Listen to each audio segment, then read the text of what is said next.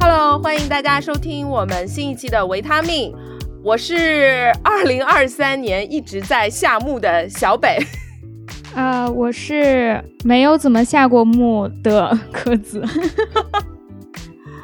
我是参加过很多悲欢离合的场合的 Huki，耶，Hooky，Hooky 老师又来了，Hello，大家应该现在看不到我们整个录音的状态，因为我们这期刚刚讲到就是要聊夏目，然后肯定跟生死有关，跟一些阴间的事情有关，所以我们录音的这个界面，我跟柯子非常明亮，然后 Huki 的背景因为太亮，他整个人都是黑的，就是很像柯南。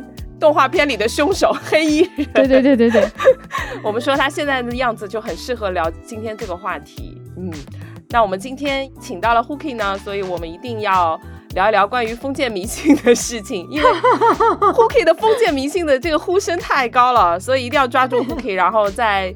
整个这一年，二零二三年，在夏目的过程中，对封建迷信也有了一些新的认识，所以我们就把 Hooky 拉来，然后聊一期关于封建迷信的事情。Hello，啊，具体要聊什么嘞？请 Hooky 讲吧。就是被邀请来，就是要聊跟那个丧礼有关的事情。我就突然想起，其实好像在一年多前，然后那个时候。台湾有个电影叫《孤味》，孤是孤独的孤，然后味道的味。嗯，我是觉得很好看。然后它是讲一个在台南的炸虾卷家族的故事，然后里面就是从一场丧礼串起全部。然后我就是跟李叔跟他说啊，你要去看这个电影，因为在这个电影里面他。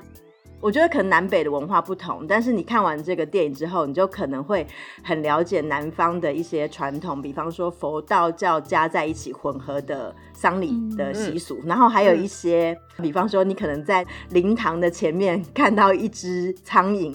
你可能不敢把他打死，因为就会觉得那可能是你的亲人附身。我不知道你们有没有这种，没这么想过。对，然后因为在这个电影里面有一些这种桥段，然后那个时候我就很想要跟李叔好好聊一聊丧礼文化。嗯，刚好这一次你们好像想要准备这个主题，那我就说，那我来了，我要聊。对对对对对，我们不能把 Hooky 让给李叔。对，因为刚好前一阵子我去了洛阳，去了大概四五天这样。这个行程呢，大概都是在洛阳看一些我们的祖先的墓地，比如说在北邙山上有四十多万我们以前的这个帝王陵啊，古代名人陵啊。然后，因为北邙山对于洛阳来说还是蛮重要的一条山脉，呃，有一句俗话叫做。从商周开始就有人葬在那儿，一直到上周都有人葬在那儿。商周到上周，谐音梗，烂梗，对对对，就都葬在那个上面。所以呢，我这次的行程，第一个是去看了很多的墓地，然后第二也去看了一些比较特别，等一下也可以跟大家分享的一些陪葬的墓，就是当地村子里面 认为怨气和阴气比较重的一些墓地。再加上我的二零二三年，除了洛阳之外，然后唯一去的国外地方就是埃及嘛。然后埃及也是在夏目看个法老啊、木乃伊啊，就是埋的一些地方。然后我就发现，哎，我的二零二三年好像一直在夏目，就是在干一些阴间的事情。所以我想啊，那刚好 Hooky 也可以跟我们聊一聊关于丧葬礼仪或者是一些文化或者一些趣事的事情。所以我们就把 Hooky 拉过来了。对，我这次去洛阳之后的感受，因为我看的都是一些。十墓九空，就差不多里面的金银财宝都已经没有了，大概只能看到墓地里面空空的一个结构，或者还留一些壁画呀，大概只能看到一些这个部分。所以其实我在看的过程中，我也很好奇，就是不管是帝王也好，还是历史名人也好，王公贵族也好，就是他们当时在举办这个葬礼的时候，当时的那个仪式到底是 什么样子的？因为据说有些墓地里边的金银财宝。多到数不过来，所以引了大量的盗墓贼过来盗墓。对，所以我就很想畅想一下当时的人是怎么样去办这个葬礼的。因为我有看到一个曹魏大墓，特别让我印象深刻是那个墓非常大。其实他葬的是一个未满周岁就夭折的公主，其实她就是一个小婴儿。嗯，但是因为当时是他的爸爸就是曹睿，他非常疼爱他，就把这个小公主按照帝王的遗志给他下葬了。下葬完之后还给他配了冥婚。嗯，对，因为怕他孤独嘛。然后给他上了谥号，因为婴儿如果没有夭折是不能有谥号，但还给他配了谥号。然后举办了巨大的葬礼，还给他出殡，因为在以前给未满周岁的小孩出殡，对于帝王是不好的，所以大臣们就一直在劝他。但是他因为非常爱自己的女儿，就不顾大臣的反对，依然去出殡啊。然后让曹植，就是曹植是这个小公主的叔叔，给他写了累文，就是用了巨大的这种。规制，然后去把他的这个小女儿给埋葬了。然后他这个墓地，我想想，如果用我们今天的房间面积来算的话，这个小公主的墓地大概有个三室两厅吧，一百来平。对，哎，我比较好奇，是因为那个时候像去西安的话，我之前也是有去张怀太子的墓，因为他是要走下去，是斜斜的一个就是坡走下去，然后到里面。才有所谓的墓室，嗯，那那个公主的也是一样的形式吗？对，就是墓室是这样，第一个就是甬道，就是你刚刚说的那个斜斜的，这是第一个部分。然后再下去的话，其实我们中国人的想象中的墓地是这样，就是有客厅、有耳室，然后在里面才是他放棺材的那个墓室，所以可以理解为就是我们活人用的这个一室一厅或者是两室一厅，大概就是这样。嗯，所以我当时还挺惊讶的，因为当时在曹魏时期的时候，其实他们流行的是薄葬，就是大家尽量不要弄得很奢华，然后不树不封，就是不要有坟头。嗯，那时候国力比较弱嘛。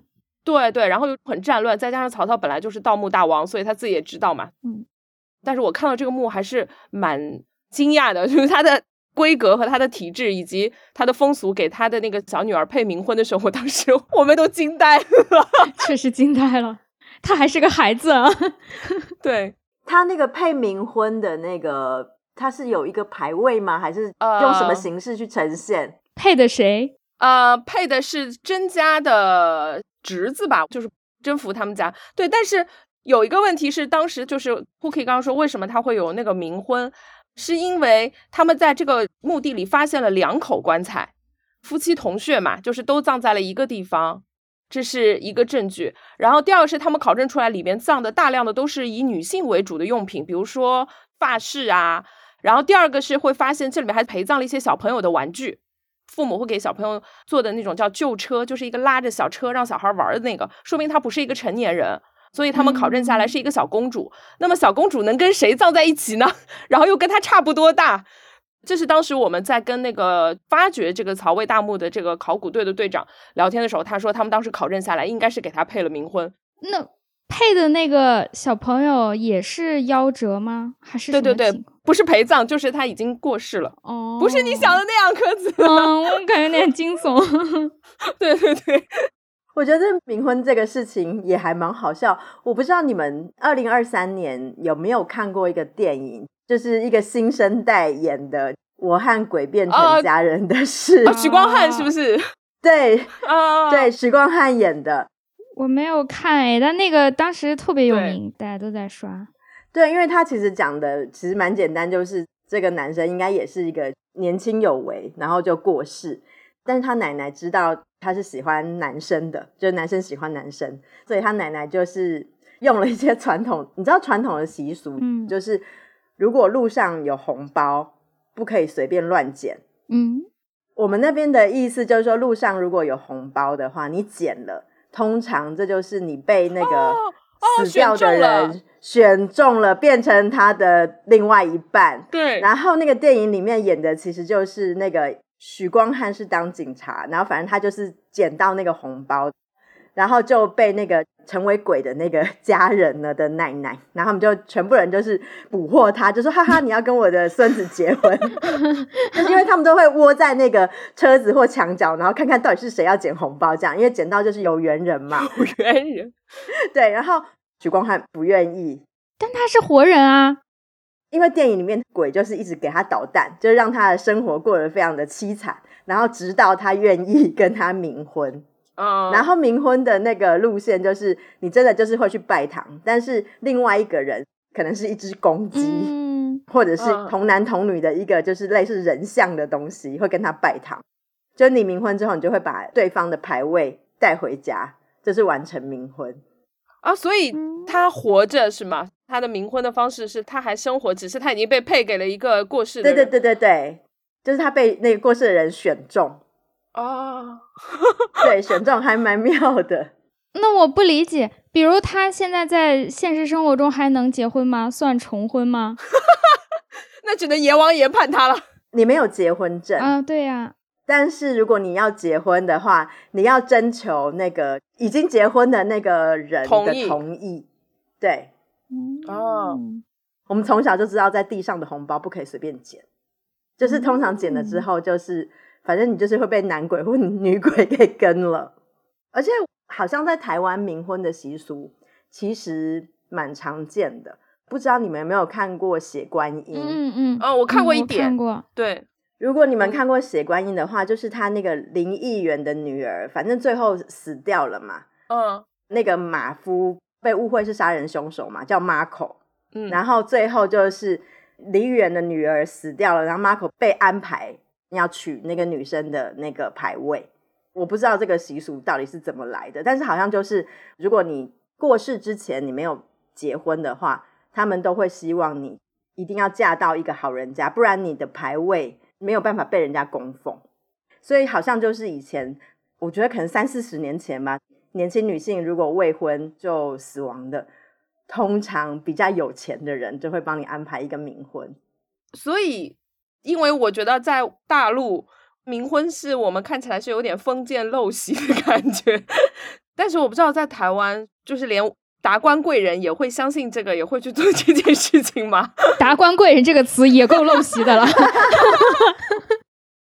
我觉得应该是说近几年，至少近二十年，我其实没有听说过这件事情。但是比如说，在我小时候，其实很多那种鬼故事的电影，其实都还是在哦演这个，就是、哦这倒都是是什么，比如说过世的千金小姐，然后去选一个如意郎君这样子。哦，嗯，嗯，刚刚就讲到了很多，比如说古代啊，或者是电影里虚构作品里面的一些葬礼或者一些风俗，但实际上，至少我的成长经历里面，我父母不太跟我聊葬礼的事情，然后我们家嗯族也尽可能的让小朋友不太去接触葬礼，所以其实我对现代葬礼的一些风俗其实不是很了解，然后也很少接触。对，所以这个时候就要有请到我们的封建迷信之女 神 没 Hoki 老有师来跟我们分享一下。对，我觉得这个我的封建迷信真的是，因为连我的邻居就不知道怎么传开了。有一天，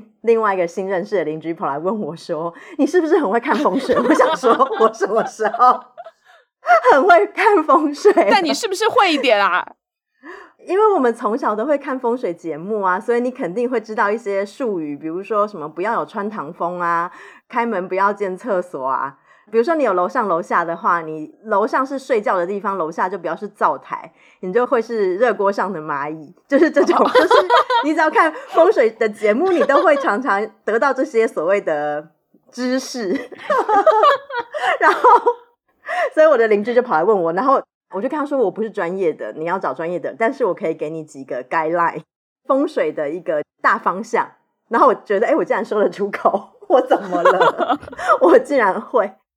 但是我觉得有关丧葬习俗的话，我觉得可能因为你们两个的年纪还是比我小一些，然后我可能是从小就是、嗯我不知道为什么我们家的长辈，特别是我奶奶的那一辈，嗯他其实真的很在乎他的丧礼要怎么办，嗯要怎么举行，嗯所以他早早在我很小的时候，他就已经交代我，比如说他过世的时候要打电话给谁，然后还有嗯。他过世的时候要念什么经，他的仪式想要办哪一个形式，然后以及嗯。他要穿什么衣服。所以其实这件事情对于我来说，就是我没有那么忌讳，然后我反而嗯。会觉得，我仔细回想起来，就是像我奶奶的那一辈的话。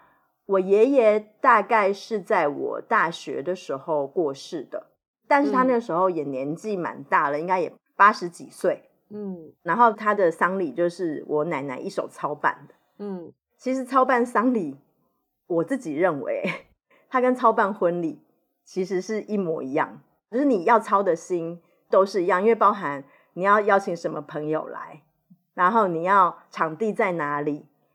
我认为丧礼可能会比婚礼更复杂一些。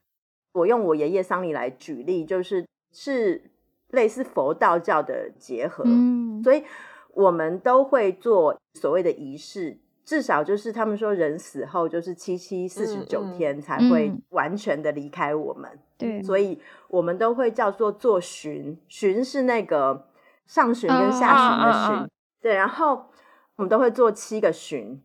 做七期的话，就是每一个期其实是要有不同的主办人，嗯，就我的印象来讲，第一个期应该就是，比如说是，如果你有小孩的话，就是你的长子会是主要的祭祀人，嗯对。然后那个期呢，那个主办人一定要到场。我爷爷其实是一个还蛮健康的人，但是他就是爱喝酒跟爱吃，就是明明可以活到一百岁，但是六十几岁喝酒之后跟人家赛跑，然后就中风了。然后对，然后中风了之后呢，靠自己的毅力又变得很健康。然后第二次中风是因为我弟弟生出来，他非常开心，然后就哈哈哈抱着我弟弟，嗯然后就太开心了，又中风，但是又靠着他的意志力的让自己又恢复过来。然后他去了一趟日本玩之后呢，就觉得啊，嗯好像不可以随地抽烟，然后他就决定戒烟。就是他是一个很有决心的人，但是嗯也因为自己之前就是大吃大喝、爱喝酒，所以能够活到应该是八十八岁吧，我也嗯觉得也很算是很厉害。八十八高寿，嗯那他应该是最后住院在医院，算是器官自然的衰竭。医生就会问说，因为差不多你只要把那个呼吸机拿掉的话，人就会过去嘛，所以医生就会问说，是不是要在家里过去？至少可能在三十年前的话，我爷爷就是我奶奶都希望就是家人可以在家中往生。嗯嗯，对，会有一些老人说我不想在医院待到最后，嗯医生也会提说是现在是这个状况，你们家考虑一下，嗯是回家还是说在医院待？很多人都会选择回家的。对，然后我就印象蛮深刻，因为那时候我二十岁左右，然后我就看就是好像我爸爸就打了个电话回家，然后我们就在家里在客厅，然后把椅子啊什么都搬开，然后搭了一个很大的床，然后上面铺了那种黄色的写经文的布。我爷爷就是救护车回来，但是救护车也是没有叫的那种，就是不要打扰嗯邻居嘛。然后你就看，因为那时候医生会挤那个呼吸器，就是给他氧气的话，他就会心会跳。然后最后就是跟我们确认说时间 OK 吗？我们可以把这个氧气拿掉吗？然后就氧气拿掉之后，我就看到我爷爷躺在客厅的那个床上面，然后你就看到他慢慢没有呼吸，就是我们全部的人围着看他慢慢没有呼吸这样子。然后那个时候，我奶奶就是打电话给他念经的朋友过来帮忙助念，就是助是帮助的助，助念。嗯，然后就突然发现，大概在十分钟之内，我们家聚集了一百多人哇，然后每一个人穿着那种黑色的袈裟，嗯是和尚吗？呃，不是，就是在家修行的哦师姐或者是师哦兄，一百人就突然 冲到我家客厅，然后每个人身披袈裟就开始念经，然后我们就陪着我爷爷，让他就是慢慢的平静过去。然后我非常有印象，就是那一天就是离开之后，因为一开始我爷爷好像被一个写满了咒语的那种布往生被吧，嗯盖住这样子。然后我就可能我觉得那时候年纪小，加上我是念理科的，我是理科生，嗯然后我就在旁边就是一直看我爷爷的手指头会抽搐嘛，因为其实人在往生之后，你的肌肉还是会有一些反射的，嗯。然后我就在那边看，因为我可能对于死亡这件事情，眼睁睁就看着他在你面前，然后很平静的没有了呼吸，这一切我就是能接受说，哦，这个就是死亡。然后加上我家突然间来了一百多个人念经的时候，你就是会觉得，哦，好像这个是一个很庄严跟很重要的事情。那我就开始就是，反正我也跟着念经。然后接下来的每七天，我们都会做法会，然后就是会去帮忙念经。然后大概是印象当中，就是因为往生是往生嘛，但是会有法师来帮你算一个入殓的时间，然后他好像是会问属什么的啊，然后还是一些很传统的，他希望比如女生有月事啊，或者是有怀孕的人，就是他会要求大家回避，然后回避之后，他们就会进行入殓仪式，比如说帮他换衣服、清洁身体之后，然后放到棺材里面。我们就会去决定说那天你要放什么东西到那个棺材里面，放什么呢？就是比如说要不要放他的手表啊，他自己喜欢的东西，对他自己喜欢的东西有限。入殓的那一天并不是过世的那一天，可能是比如说第二天或第三天，因为你当下是没有棺材的嘛，你可能隔天之后，然后才会有棺材到。然后我们在中间，因为我们会折很多莲花。啊，嗯，上海我们会折的，就清明节，我印象比较深的是，我们家每年很早就开始准备折的，是用那个我们叫锡箔纸，锡箔纸，对，然后折成那个元宝，对对，折元宝，对，有很多它折好的，你也可以直接买那个啊，折对对对对。对，我们都要亲手折，就我们家人都是亲手折。然后第一天都会守夜嘛，所以所有的亲戚会来，因为那天的话，就是其实。我觉得可能我们家那天的气氛不是那么悲伤，嗯，就是很多人来，然后可能就是先上一炷香什么之类的，然后我们就围在遗体的床旁边，然后我们就开始 做起手工，把我们折的那些元宝，然后还有那些莲花，就把它在那个棺材里面铺满，嗯。嗯，帮他换他的西装啊，就穿的很帅。然后我之前其实，在有一期，嗯，跟李叔还有小伙子讲礼物的节目里面，我就讲说，我就把我送给我爷爷的一顶帽子给他戴在他头上，所以那个时候入殓的时候做了这些仪式，嗯，然后，嗯呃，接下来可能有一点欢乐的气氛出现，因为 我奶奶她那个时候就觉得说，因为都是佛教的团体还有师兄师姐来帮忙助念，念完经我们要煮饭请大家吃。我奶奶就要求说，那我们就要煮素食。嗯嗯嗯，对。我妈妈就跟我奶奶就是 九牛二虎之力，弄了很多非常好吃的素菜。嗯，对。然后就变成我奶奶跟我妈妈两个人有一点就是 心机的较量，谁的厨艺比较好。对。然后我妈煮出来东西呢，我奶奶就会去搞摆盘，就是弄得非常的豪华，我就有印象。拿那种喜饼的盒子，圆圆的，然后把每个菜弄一小碟一小碟一小碟，然后弄在那个上面，真的很漂亮。我有点难形容，但是很像是宫廷里面会出现 的一些花。对，然后那个时候我就发现，大约我十八岁或二十岁吧，就我大概那个年纪，就我发现我真的很会念经啊！就是 念经有什么技巧吗？没有技巧，就是因为经其实有分两种，嗯，一种是。它翻成白话文的经，嗯，比方说是像《金刚经》，但是它有另外一种经，是它直接用中文字翻译那个梵文吗？对，比如说它会有什么“丹达耶多耶丹兹达”，就是这种，就是你音译，看你写的那种音译，嗯，然后我就发现，就是我念那些经的时候，不管是白话文的或者是音译的，然后我可以念得很好。好到那些师姐呢，都觉得我赶拍了，就是他们赶不上我的节奏，就是 就是只有我一个人 on the beat，他们没有 on the beat。他们不是应该很熟练吗？对啊，所以你说你念的很好的意思就是你比他们都顺，然后比他们都快是吗？对，因为我是第一次念。哦，然后我旁边的就我姑姑啊，我姐姐他们就一直在看我为什么可以念这么快。我说我也不知道，就是 可能一目十行吧。念经也有很卷的人出现了，反正我就赫然发现我好像很会念经。然后这件事情呢，我奶奶呢，她也发现了，然后。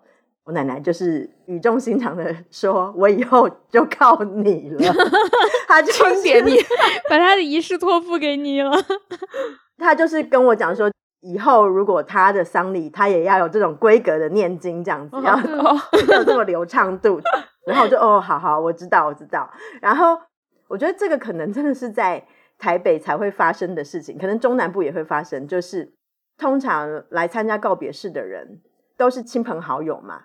然后我们会去发那个附文，类似邀请函，嗯，讣告，哦，这边叫讣告，对对，啊讣告，对。然后如果往生者他是比较年轻的话，应该是白色的。嗯，然后哦比如说像我爷爷的话，他就是粉红色的，因为他是八十几岁，就是高寿。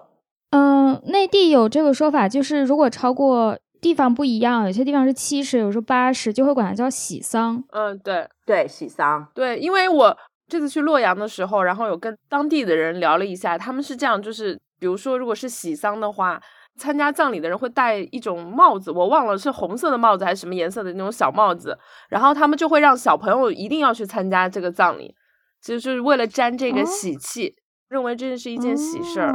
对，就跟我们不一样。哦，嗯，我们好像也没有，就说喜丧就是大家会更好的看待这个事儿，但也不至于说把它 当个喜事儿要沾喜气这样。嗯嗯，嗯好像还是有区别。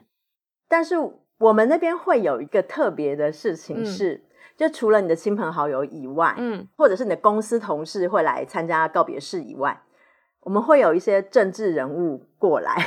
啊，哎呦，是台北特色是吧？呃，对，台湾特色。而且我们其实丧事的话，大家不收礼。哦，不收礼金。我正想问你们会不会随这个钱的事儿？呃，大致上都会说不收礼。就我们操办的那个整个丧事的话，公有的那些灵堂啊什么的，加起来其实应该是不会超过五千块。台币还是人民币啊？呃，人民币，人民币。嗯，正常的话，费用都是非常能负担，所以不太需要包白包。但是嗯你来的话，我们都会准备一个回礼，有的我们会准备白色的毛毛巾，哎，我们也是哎，这个我有看到过。对，白毛巾但我不知道是为什么，为什么要准备白毛巾就是擦眼泪啊，啊？哦 这，就是都会有一个回礼是白毛巾。哦，对，以前是只要你有包那个所谓的电仪，电仪是什么？电仪就是白色的钱，哦哦哦，哦，你是那个。我们会有人送花圈，比如说我不给你包这个包了，嗯，但是那个花圈也不便宜哦，一个大的花圈，嗯然后上面写一个店，然后写着谁谁谁的名字对，这样，嗯，对我们钱的话，应该中文应该叫电仪吧？仪是那个仪式的仪，然后店就是刚刚写那个店，我只知道叫白包。哦，就是白包叫电仪。哦，好的，对。然后我刚刚想到花圈，就是我们那边可能整个灵堂的门口，它当然会有人送很多花。嗯小时候我非常有印象，就是有一些关系更好的人，他们会送，比如说罐头塔或者是饮料塔。嗯我不知道没有没有，我想听这个。没有吗？什么罐头？哦，就是你可以把它想成西湖那边不是有一个宝塔吗？嗯雷峰塔，嗯，对，或者是你们在家乐福有没有看过？就是把饮料，比如说可乐，你是在打这个比方？啊，不是，就是说可乐他们会把它堆堆堆成积木，叠高之后呢，就是一个雷峰塔的造型。嗯，嗯，那么这个东西的重点在于它是一个塔呢，还是在于它是罐头呢？呃，重点是它是塔，就是哦在入口就会看到宝塔。那通常宝塔里面会有分好几种，就是有一种是饮料的塔，比方说什么可乐啊、维大利、黑松嗯沙士。然后呢，高级的呢就会是鲍鱼罐头。鲍鱼罐头。哦对，鲍鱼罐头，或者是我们有一种叫螺肉，嗯就是田螺，嗯就是一种是可以吃的，然后一种是喝的。嗯，哎，那这个是可以吃的吗？这个就是最后呢，所有的仪式结束之后，嗯。我们就要留在现场，把那个宝塔给拆了，嗯。然后拆了宝塔呢，分给来参与的亲朋好友，我们就要分成一代一代哦，平分。嗯，嗯，那个宝塔其实很有趣诶、我不知道你们你们没有看过那个宝塔？没没有。有。比如那个塔有多高吧？塔比我高，当然有大塔跟小塔啦。嗯嗯嗯，感觉这个就是把佛教里面的这个塔本身纪念呀，是的然后和贡品结合在一起了，我有这种感觉。对，那有什么饮料的选项的讲究吗？比如说一定要是什么饮料或者之类的？我印象其实大部分都是维大利，维大利是什么？维大利是一种维生素 B 的饮料，但是它是汽水，哦，然后它放在太阳底下晒呢，就会变成透明的，这好神奇。因为维生素 B 会被代谢掉。所以我可以理解为是能量饮料吗？呃，算是能量饮料，甜甜的，哇就是 就叫维大利。就是我爷爷的那个仪式，嗯大概就是他告别式结束四十九天之后，我们就会有一个叫入塔仪式，入塔，就是你告别式之后，当天会去火葬，嗯然后我们就会去把他的骨灰还有骨头放在那个骨灰坛里面。但是像我们家的话，因为我家是有那个祖坟的，就是我们所有的人过世之后，我们的骨灰可以大家放在一起。大陆应该是有祠堂放公墓啊，你们有祠堂啊？有啊，我老家安徽的那个地方哦有很多很多都是祠堂，相对来说传统一点的村子里还有，但大多数城市里应该是没有了，但是有祠堂的。但是骨灰现在不允许放在家里吧？应该都是要放到公墓里吧？因为我们那边的墓地等于是我们私有财产，哦，嗯嗯它是我们自己的土地，所以我们在那个土地上面盖了一个我们自己的家族的墓。嗯嗯只要烧完之后，骨灰选一个好日子就可以进入我们的家族的那个阴间大 house。嗯嗯然后在那个大 house 的外面呢，就是它有一个类似石碑，上面刻满了谁谁谁入住的名字。嗯其实这些都是他们在世的时候名字都已经刻好了，嗯嗯嗯只是上面先写的嗯是红色的字，哦只要你还活着，对你的名字就是对对对，红色是的，是的，对。然后入住之后呢，我们要拿金漆去把他的名字给涂成金色的。嗯嗯嗯我印象比较深的是，因为我外公外婆都是葬在公墓嘛，然后我们每一年去扫墓的嗯时候，不是要烧刚刚我们说那个锡箔嘛？你刚刚说嗯锡箔，突然想到，因为我们都不买现成的，都是买纸，然后回来要自己亲手叠，大概的意思就是要表达一下自己的心意，嗯所以无论多辛苦都要自己亲手叠。然后我的大阿姨啊、小阿姨啊。各家都要叠，就是烧的时候，大家要把嗯自己叠的锡箔的那个元宝放在一起，然后还要彼此评头论足说啊，你看你这个叠的好难看呐、就是 还有什么你叠的太大啦，不好烧啊，就就 连这个都要卷。对，但每次我叠的都受到了夸奖，就是我叠元宝的能力和你念经的能力一样。对，元宝小天才，你们可以组一个公司，因为我叠的元宝都不会容易散掉，就是很好拆开，啊很好成型，然后不会散掉。因为有的就是你叠完之后，等到烧的时候就全散掉了。我觉得你这次要在公众号放一个你叠元宝的小视频。但是我们好像祖坟什么的，我印象不深。但是我有印象，就是每次我们去墓地要上坟的时候，还要给邻居一点，就是我们叠的东西，还有贡品啊什么，都要给隔壁邻居，因为隔壁邻居可能是别人家的人嘛。啊你所谓的邻居，就是说公墓那里的那个邻居对对对，就是我外公外婆旁边啊、前后啊、哦左右，我们都要烧一啊，点，请大家互相照应。和睦相处，对互相照顾一下。啊，对，要搞好邻里关系这样子。那 Hooky，你有没有遇到比较特别的葬礼的风俗，或你自己遇到的一些比较特别的一些经验呢？呃，要开始讲灵异故事了吗？这么特别吗？没有。然后我觉得一些特别的丧礼风俗的话，那我可能要讲一下我外婆好了，嗯因为我应该在节目里面很少提到外婆的故事，但是我觉得可以分享一下给大家。她是无锡人，江苏无锡。嗯反正从小他，我感觉他总是有个愿望，就是常常要回老家看嘛。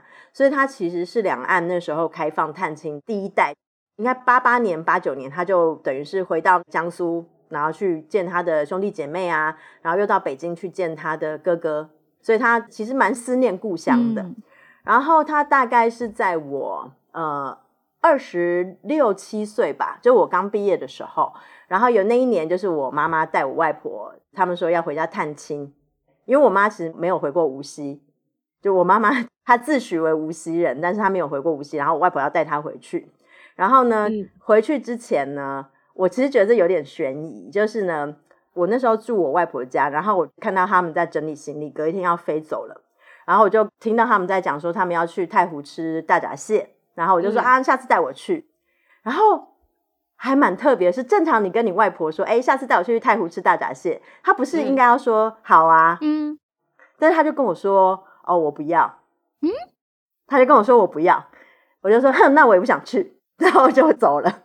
然后呢，结果隔两天吧，我去出差在东京，然后就接到我表妹的电话，就跟我说，哎，外婆走了，就是外婆啊？过去了。我说哈，我就说怎么可能？因为是我妈其实是带她飞到上海，在上海亲戚家玩一玩，然后隔天就坐小车去无锡，然后就到他家，然后还去见他的双胞胎妹妹。他有一个双胞胎的妹妹，跟他长一模一样。嗯然后那一天就是我妈妈带我外婆在她的老家住，然后晚上又吃螃蟹啊，非常开心。然后晚上睡觉之后，我外婆突然跟我妈妈说：“哎，我好像有点不能呼吸。”嗯我妈就说：“哦，那我下去帮你倒杯水。”嗯结果我妈妈就从楼下端水上来之后，就发现我外婆换好衣服，然后坐在太师椅上面，嗯。就没气了。哇，哦。然后我妈当然就是觉得非常的，因为她责任很大嘛，因为她把她妈妈带回来，遇这种事情，我妈其实非常惊慌，她就觉得啊怎么会这样？然后我妈就哭成猪头，她就只能打电话叫我爸爸处理，她实在是不太会处理这个事情，而且她太悲伤了，所以那时候我们就通知我妈妈的妹妹啊哥哥赶快赶到无锡去处理后事。然后这个时候，因为我们算是比较早期会回到老家的那一代所谓的外省人，嗯。而且没有什么所谓的搬到台湾的人回来在无锡办丧事，嗯。所以这个时候呢，虽然它是一个有点悲伤的事，但是整个乡里就是会说哇，有台湾人在这里办丧事，很新奇啊，嗯所以全部的人都聚集过来。那反正我外婆她其实某个程度是很落叶归根的，就是她其实也很想，就是说回到家乡。那这个其实我认为就是一个她自己选择的方式。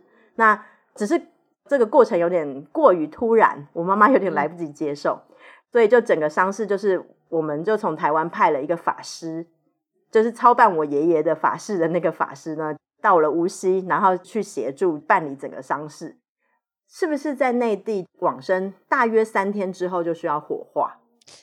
反正我们呢好像没有卡的这么死，就至少他不是有个严格的说法，说超过三天就会怎样，好像没有这么严。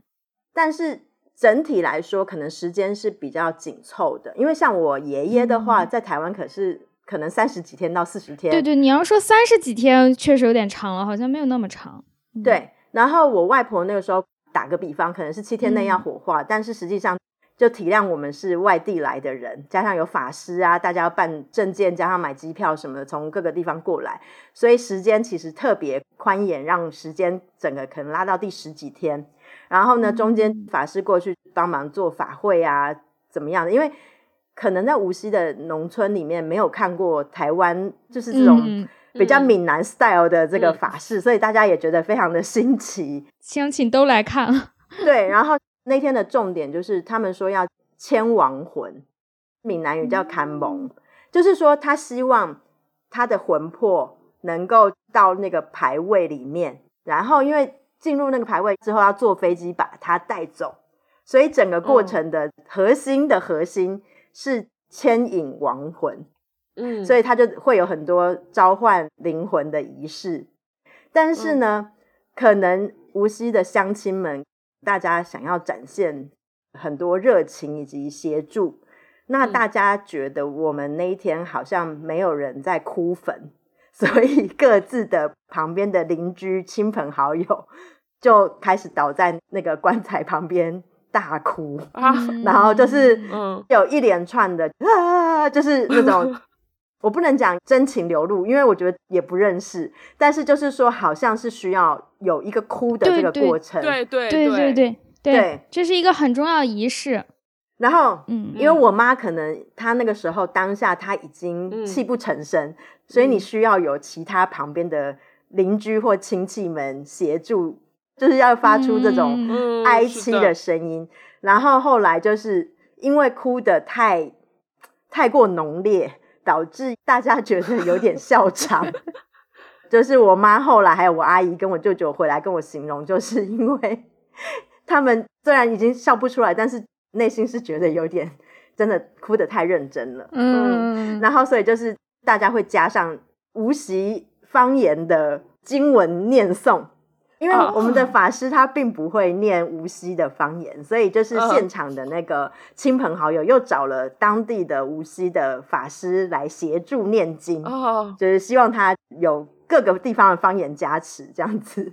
嗯总之就是后来经过就是各路人马的帮忙，因为其实我外婆她这个仪式其实应该是二十多年前了，所以也算是蛮早期的这个所谓的跨境的丧礼。对，然后后来就是我舅舅他们就会拿着遗照，然后跟我妈妈抱着骨灰还有法师，然后拿着一根很像竹子，上面会绑一些很像是那种披麻戴孝的东西，上面还会有那种牵引亡魂的写的一些字，然后你就看到就是一行人是拿着这个牵引亡魂的法器，然后坐飞机。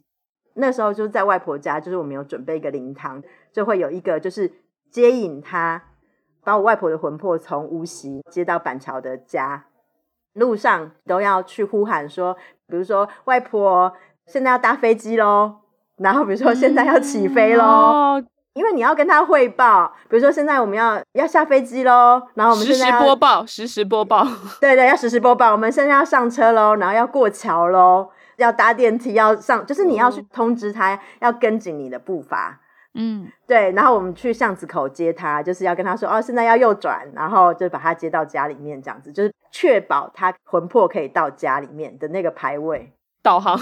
对，嗯，我们有时候送的那种车呀，包括送灵啊什么，他一路上要撒纸钱，你们会有这种吗？哦纸钱我们那里可能马路上不太撒，嗯哦，对，就是我们就是用播报的方式。嗯因为我知道葬礼的时候，其实要么还没有反应过来，就还没有到要痛哭的地步；第二是的确是哭不出来，因为可能跟故去的人关系比较远嘛，不熟。然后，但是呢，大陆会觉得说这个葬礼上没有哭声 是有点问题的，所以会有专业的哭丧的人，对，对，会请这样的人。因为你刚刚说哭的时候，我就想到就是那时候也是我家人过世，应该是我爷爷。然后，但是因为我爷爷过世的那个过程我是不知道，看到的时候已经是参加他的那个告别会了。然后我就看到我妈，因为我妈当时我是扶着她，然后子孙呐、要在下面接待啊，然后听啊什么的。最后的就是遗体告别嘛，就是要在她的棺材那儿这样绕一圈。然后我就发现我妈刚开始都很冷静，没有什么反应，但是一到那个遗体告别的环境，就是我妈就是差点要哭晕过去的那种。然后我看到的时候，我就会觉得哇，刚刚你还很冷静，怎么一下子 就要哭晕过去啊？嗯，但是因为我们这里的传统就是长辈过世了，一定要有人哭。对，但我不知道台湾有没有，就是一定要有人哭得很大声，而且甚至于要很 drama 的那种。呃，我就只记得我姐姐都会跟我说，说妈妈打我一巴掌，就是就是我妈要她哭，她不哭，所以我妈就打她一巴掌，然后她就放声大哭。然后我就印象那个我二伯公的那个丧礼办的非常盛大，然后呢，嗯他真正出殡的那天，就是让他送去坟墓里面埋的时候呢，那天的门口是有那个少女白琴，我们那边的专业名词什么？少女，然后白琴，白琴，嗯，，对，就是她的名字叫白琴，哪两个字？就是白色的白，钢琴的琴。嗯它已经是变成是一个专业的代名词，只要你说少女白琴，我们都知道是这个职业，它就是专门哭丧的。哦，所以这个人并不叫白琴，只是他是一个代名词，就是一个哭丧人，是吗？对对。张起哦。灵干这个活儿就叫张起灵。对之类，然后他的确就是会身着那种白色的校服嘛，然后他哦。会带着一台电子钢琴，啊然后会接上喇叭，电子钢琴，对，然后他就会一边弹，就是可能会弹一些嘟嘟嘟嘟嘟嘟嘟，然后就啊，你怎么死的这么早？然后就会伴奏，就是有一些很像那个孔康老师的配乐，就是他会弹一些哀乐，然后就进行一连串的表演。我觉得大概会哭个二三十分钟，而且是扩音的，就是整个街头巷尾都能听到。嗯嗯然后有的时候会唱一两首歌，讲一讲话，就是因为每个年代都有那个年代流行的一些嗯丧礼歌曲。嗯，对，哎我想问一下，就是只有他一个人没有乐队是吗？呃，就是可能不太容易带一个大乐队。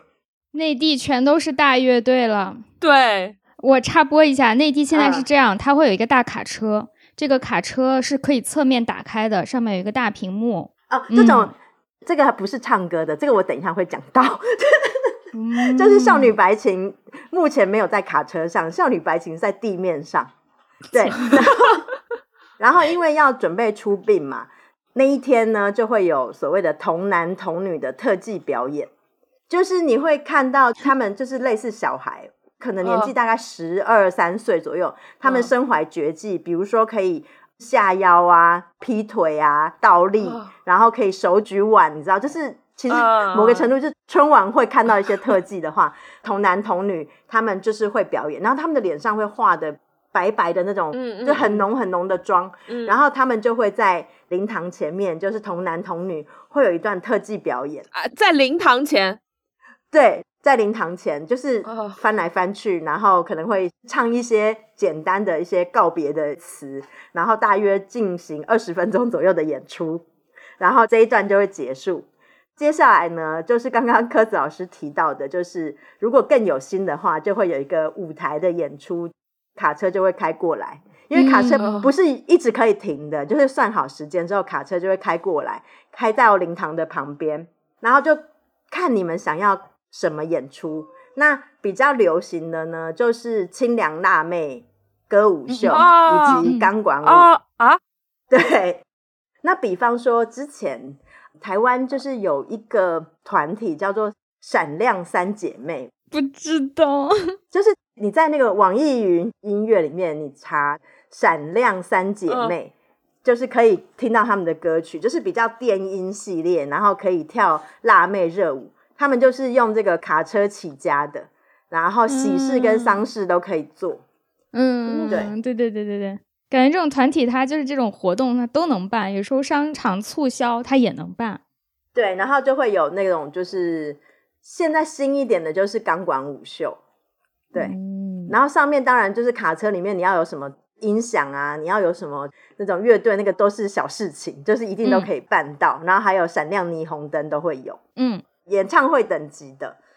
就是刚才你讲到少女白琴，我会想到这是因为我看到的这种演出，它是先演出、先唱歌、跳舞，然后最后他们就在这个上面要开始哭的。哦，它是连续一整套，它先是一些就是跟葬礼的关系比较弱一点的，纯粹就是劲歌热舞，然后逐渐的开始穿插进一些与主题相关的歌，比如“世上只有妈妈好呀”哦什么这种的，开始切入主题了。然后唱着唱着越来越悲伤，到最后就开始狂哭，就会一男一女两个主要的演员就会开始啊走啦这样，嗯啊，可是因为我觉得这个演出其实就是看家里你要怎么编排，因为它有一个演出清单，就是你可以勾选嘛，你要唱什么歌啊，对，要什么套餐？就是你可以自己对，你要什么套餐应该都是可以选择对的。对对，然后后来我比较有印象的是，整个演出结束差不多之后呢，然后我那时候二伯公他那时候是非常传统哦，他是用人工哦扛着那个棺材，然后要爬到山上去土葬，然后呢行走的路线呢就会有所谓的哀乐队。嗯我们嗯其实那边有一个简称叫西手米，西手米，对，西手米，它大概就是会有什么唢呐，然后还有那种嗯小喇叭啦，嗯，然后就一直吹到那个坟头那里。可以放炮吗？我们好像一路都要放鞭炮。我就没有印象他这个有没有放炮，因为那时候我可能真的太小了。哦，嗯，现在好像农村还要的，就是一边吹，然后一边要放炮，让他路过的村庄或者是人家都要知道哦，这家人在办事情，这样。嗯，对，而且我们那边的话，就像这个环节开始吹奏，它是大清早，就凌晨，甚至不是清早。啊，凌晨，对，哦他那个歌舞表演是前一天的晚上，哦，取决于管理的严格程度。比如十点之后你就不好再唱了，就会被世俗的规则禁止。然后他会到第二天早上的凌晨，天都不亮，就大概五六点这个时间放炮，嗯，然后开始滴滴答答、滴滴答答一路吹，然后这样送走。对，但是我觉得，因为可能刚刚描述的这些，真的都是有二三十年的历史的，就是比较盛大的那种。现在原则上，至少在北部、台北啊、板桥啊，现在都是去那种仪式的会馆里面去办。对，现在不太允许在路边。这样挺好的，不然真的太扰民了。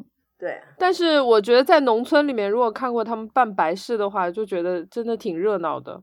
他们的红白事算是村子里的大事了。嗯，我有在小说里看到过，就是有些大户人家家里有红白事，他会请戏班子来唱戏嘛，对，就连唱几天，那个对整个村来说都是一个很大的事儿了。嗯嗯，而且还有就是吃席，就是要找那嗯种大厨，然后做红白事的时候，对大家都要去吃的，就是不管你是参加葬礼还是村庄里的人，只要你家办事儿，都是要杀猪宰羊的，就是要吃席的。嗯，我姥姥据说以前在东北的时候是干过这个工作，就是去席上给人做饭。哦，真的啊，那说明你姥姥厨艺了得啊，这是。她真的很会做饭，就是我姥姥、我大姨、我妈这一溜儿就巨会做饭。然后他们每次给我的理由就是、啊，那以前都是席上做饭的。祖上的荣光。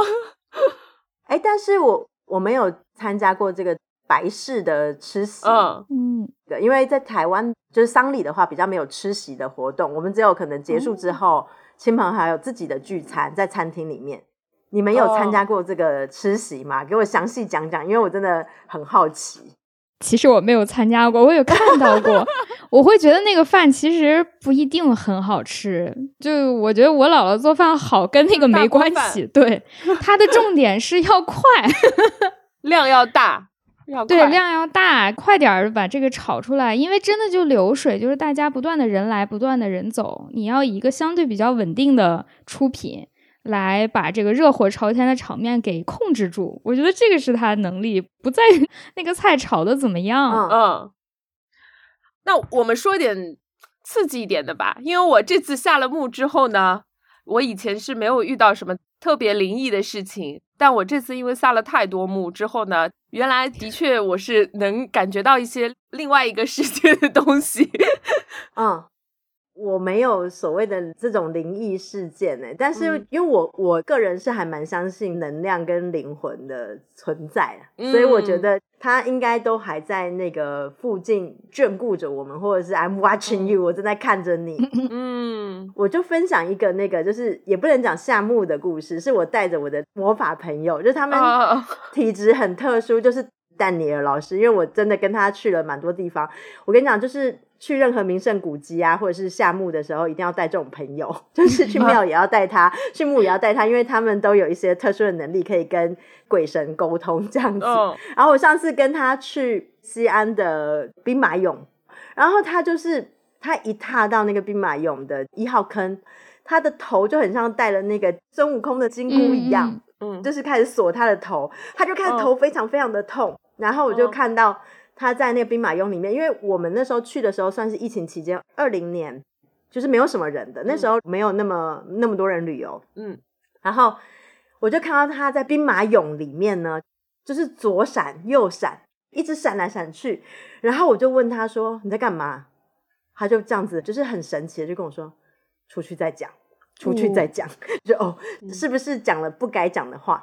然后后来他出去之后，他就跟我说，难怪我来兵马俑的时候，他们那个仙界的朋友们呢，就是跟他说，哈，你怎么会去这种地方？这个地方就是好像是有诅咒或什么的，就是让他不要随便去。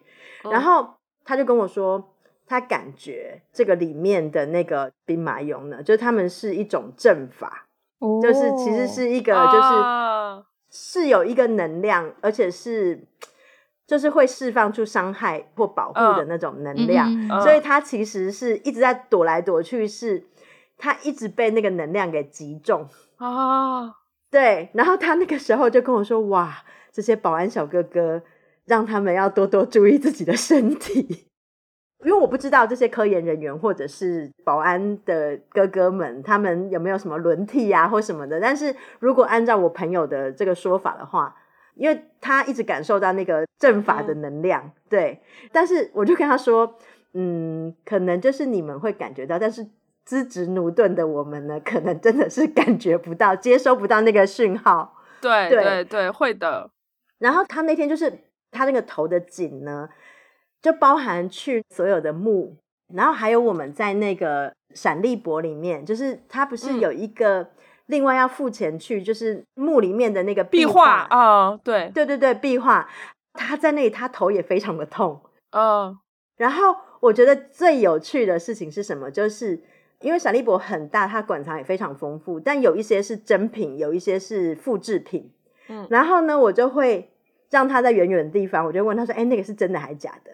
然后他就会跟那个东西连线一下，他就跟我说：“哦，这是真的。”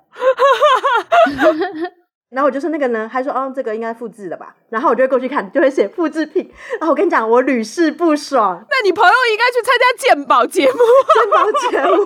然后 复制品就砸掉。但是呢，他就跟我说，他不敢随便连，他只是就是我测了几次，嗯然后其他就说他不敢随便连，因为他说他曾经连过，有接受到非常不好的能量，就是那种怨气很重的东西，嗯对他也不嗯好。嗯嗯，但是我就觉得哇，就是我们这种资质驽钝的人，真的走马看花就好了。我真的觉得应该把这些特异功能人士呢都聚集起来，然后 下墓啊、考古啊，看看三星堆连一下嘛，就是考古的未解之谜可能都会被解开。就是他们可能就连线之后就会发现，哦，以前是怎么样的仪式是怎么做的，就是不用这么一直挖挖挖。那这些人不就是以前上升的那个大神都要问他？反正就是我有一些朋友的确有一些能够跟特殊能量沟通的能力。嗯，对啊，之前有一个朋友，就是像 Huki 刚刚说，就他很容易接收到嗯，这个信号，但是因为他性格比较的刚强、刚毅，哦就是他能看见，但他非常的不害怕。然后前一阵他跟我聊天，就是他之前是租了一个房子，他住进去就觉得有点不舒服，但是他也说不好是怎么个不舒服法。然后呢，其实他是一个睡眠很好的人，但是他每天就发现他晚上就会有一个人来找他，一个男的，就是要找他，就是压着他不让他睡觉，天天要趴在他身上。然后我们就说你是不是鬼压床，压到什么神啊经啦什么的。然后他说就算是鬼压床也不能天天吧，就是他那几天已经就没有办法好好睡觉了。然后你知道人在不能好好睡觉情况下，精神也会有一点恍惚。嗯然后他说我已经一个礼拜没有好好睡觉了。他说我这个房子里一定有一些什么东西是，比如说是前面一个租客留下来的，应该是没有清理干净。他说我今天就是把这个家给翻的底朝天，我也要把这个东西找出来。为什么？因为他自己在睡觉的时候发现有人压着他的时候，他会跟那个人商量，就是你不要压着我，你要干嘛？就类似于跟他对话。然后对方是跟他说：“你不要挣扎，我就是来找你的，我就是要抓着你不放。”他说这些他都清晰的知道，对方都有跟他说。后来他就在他们家的房子的墙纸，他后来是把墙纸撕掉，撕了以后就发现他们家那个墙上面是有一些人的名字，嗯，对，有一个应该是一个女生的名字，就是被写在这个墙上面。嗯，后来他大概猜测就是说那个男的那位仙人应该是来找这个女生的，但是他错认啊了我的朋友，所以呢，那个女生，对，所以那个男的才会跟他说：“你不要挣扎，我就是来找你的。”然后我朋友嗯就非常的疯。我发现，就是当你比那个还要疯的时候，就是没人敢动你。他，你知道他做了什么？他就有一天在家里，因为他睡不着，然后又神经衰弱，情绪又非常的暴躁。他有一天晚上在家里绕着客厅转圈，然后快速的快走，然后一边转圈，然后一边骂骂咧咧，就是骂一些很粗很粗的脏话。大意思就是你不要来找我啦，什么什么什么，然后怎么样，然后就是一些我们节目里要被逼掉的一些 脏话，就一直很凶很凶，一直在那个，然后跟他说，你看清楚到底是不是我，我不是你要找的那个人，你看看清楚，就是一直在跟空气对话，你知道。然后当时他说的时候，我就说、你好像很不正常的样子。他说我那个时候怒气值爆表，就是一直在房间里转，然后破口大骂，骂了一晚上，从此以后就好了，就再也没有人找过他了。我觉得这个鬼根本不可怕，他连人都认不清，他还能干啥？这种鬼也太弱了。我觉得有的时候、嗯鬼他们其实应该是一种执念呢、对，是执念，就是他可能的确看不清楚，但他会觉得就在这里。对，我们怎么从丧礼的仪式变成鬼故事分享？没关系。对，我就是好，像我爷爷啦、我外婆的故事都讲了，那我真的要讲一下，就这两年发生的事情，就是我前两年疫情期间，就我奶奶过世了，对，然后那时候我在北京，但我奶奶算是喜丧，因为之前就是有一集节目的时候，我还跟她祝她生日快乐，那是她一百岁生日，嗯。嗯，对，她应该是到一百零四岁自然的嗯。过世，就是没有病痛的。然后因为疫情的关系，我其实其实我有点有一点难过，是因为那个时候就是你没有办法正常的回去，因为需要隔离。嗯，对嗯我需要嗯隔离。然后总之就是，我其实在他还没有过世的时候，我就买了机票，决定要回去。但是那个时候没有办法处理，因为你选好的航班其实它非常的有限。嗯我奶奶后来是在，就是我们是用那个微信视频，等于跟他告别的。然后包含他的入殓仪式，我都是用那个微信视频。但是我就是回去隔离了。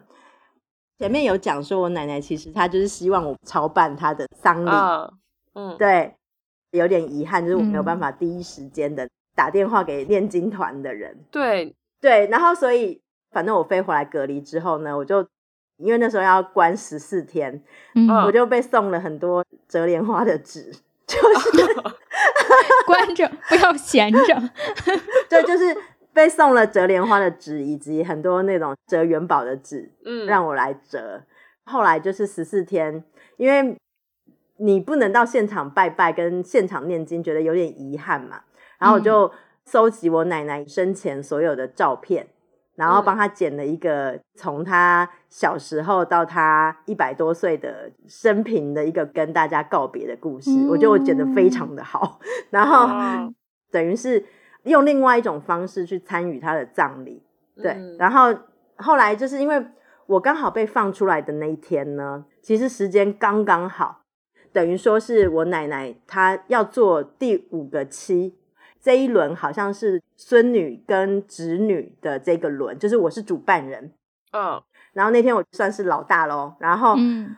到的时候呢，其实因为这整个过程其实我都没有落泪，然后我就是到了灵堂之后，哦，看到他真实的那个像在那里，就是会感觉啊，好像这件事是真的，然后嗯。想哭，但是其实可能就掉了一两滴眼泪，嗯。然后就开始念经。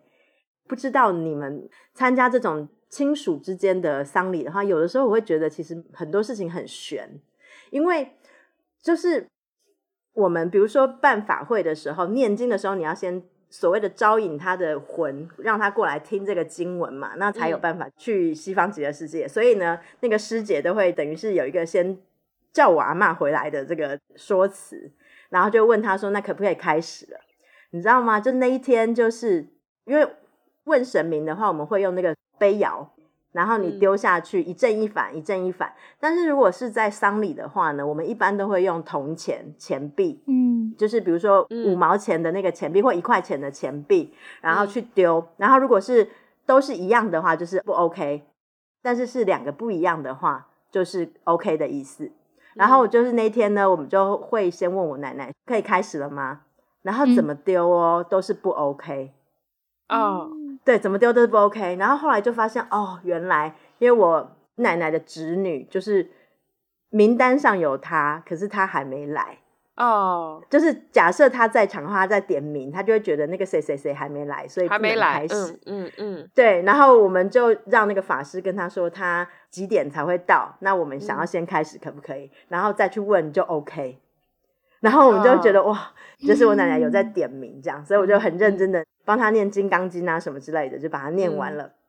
然后念完之后呢，因为那天就是有的时候就是丧礼，它除了是处理往生者的事，其实很多时候是处理你知道 还还活着人之间的一些事情。比方说，当意见不合的时候，那要有人来整合意见等等的。那我姐姐呢，他们就是比较希望我来主持大局，就有一些决定。嗯，比方说，我姐姐想要做 A，但是我妈妈想要做 B，、嗯然后呢，就是希望我来说服我妈妈用我们的方法这样子。比方说那时候我们想要买那个很豪华的房子，就是那种纸扎房子，嗯。很像是竹编的那种纸扎房子，它是真的很精致的，它是用高级的那种美术纸做的，然后里面惟妙惟肖。那个屋子里面呢，可能有宾士车，然后房间里面有棉被、有马桶，然后有冷气机、遥控器，然后连那个管家都有，哇，还有跑步机、电梯，对哇，还有游泳池，就是我们会去买那种房子。嗯，呃请问多少钱？呃，那个我觉得不是太贵，因为我们买那栋豪宅的话，大概是七千块人民币。呃，哦，还是有点贵的。呃，就是以纸房子来说，它有点贵，但是你嗯但凡你看到它的精致程度之后，你就会觉得，因为真的要做那个很不容易，因为它都是手工做，它不是机器嗯做的，它就是手工做出来的一个模型。对，嗯然后我妈妈那个时候她的想法是说，因为我奶奶生前非常注重环保。她是一 个就是环保大使，就是嗯我们但凡比如说我们要丢掉一张纸，她都会把它捡起来，说这个要资源回收。哇，所以我妈妈那个时候的想法是我奶奶她一定不会想要浪费地球的资源，所以她觉得不要买这个东西。但是呢，以我跟我姐姐跟我奶奶的理解的话，我觉得她虽然很爱环保，但她更爱是大房子，更爱豪宅，然后所以所以呢，因为他们就每个人等我隔离被放出来嘛，等我来决定这个事情。然后我嗯就跟我妈妈说啊，那我要买房子。那我妈就当然讲说，我奶奶可能想要环保，不要买房子。然后我我后来就独挑大梁，就说那我们来问奶奶吧，啊啊啊，你知道吗？我真的是丢，就说那阿嬷，我们要不要买这个大房子烧给你？什么什么里面有什么什么，就讲得很详细，嗯嗯嗯就像外面那个一样。然后一丢就 OK 耶，他就要哦。然后后来我姐姐就说，好啊，如果你不相信，我们再测试别的。然后我们就问我奶奶说：“那我们给你烧一台那个 iPhone 跟 iPad 好不好？就是也有手工的 iPhone 跟 iPad，连那个 USB 的插头都可以插进去的那种纸扎的 iPhone 跟 iPad。对，它真的就远远看就是一模一样，然后连包装嗯都是跟嗯那个苹果的盒子一模一样。然后我们就嗯问他说：“那你要不要烧 iPhone、iPad 给你，这样你可以玩游戏什么的？”嗯就是我肩负的那个重任，因为真的每个人都在看我，然后我就一丢，哎，又哦 OK，、然后我就感觉我妈的脸色就是，就好像违背她的想法嘛。嗯嗯，那我们就觉得说，那我们再试一个，就是我们问一个我奶奶绝对不会要的东西，嗯，然后我们就问她说，那我们烧一台哈雷摩托车给你好吗？万一奶奶也喜欢 你，怎么知道奶奶不喜欢？因为就是她算是大户人家，她不会想要骑机车，她只想要坐轿车。就是以我对啊她的了解，他一定是不想要吹风，他要在嗯车子上面的那种，嗯所以他不会想要哈雷机车。所以我们就问他说：“那要不要给你一台哈雷机车？”然后一丢之后，嗯，不要，然后 所以我就肩负着这个任务，就好。那既然就是问好了之后呢，那我们就要买房子跟买 iPad，我们就去那个仪式的那个会馆的附近就有配合的纸扎房子的厂商，然后我们就去选房子，然后就是那个规格就按照我奶奶。的要求就是说跟外面那个差不多的样子，因为外面其实有一个模型，对，我们就按照那个标准来买了一个房子给他，就烧了。然后后面在火化的那一天，我们顺便把那个房子给烧了。但是烧那个房子也没有那么简单哦，他不是就是把那个房子烧而已，就那个房子呢，就是要去写一个房产证，就是它其实是有一张房产证的，就是一个黄色的纸，上面会写这个地契是跟谁谁谁买的，它是有主人的，嗯。有地产证的，写这个土地在哪里，然后什么什么什么什么，然后因为我爷爷已经十几年前过世了嘛，还要邀请我爷爷过来一起入住，然后然后还要写那个管家跟他的那个保姆，嗯。然后就在那边做完这个仪式之后，然后才去烧那个房子。那那个房子非常的坚固，它不是你点火就可以烧得着的那种，它就是需要放到那种高压炉。火非常旺的那种炉里面才能烧掉。对，反正我就觉得是说，我奶奶她生前希望的念经的仪式，我们也帮她安排了。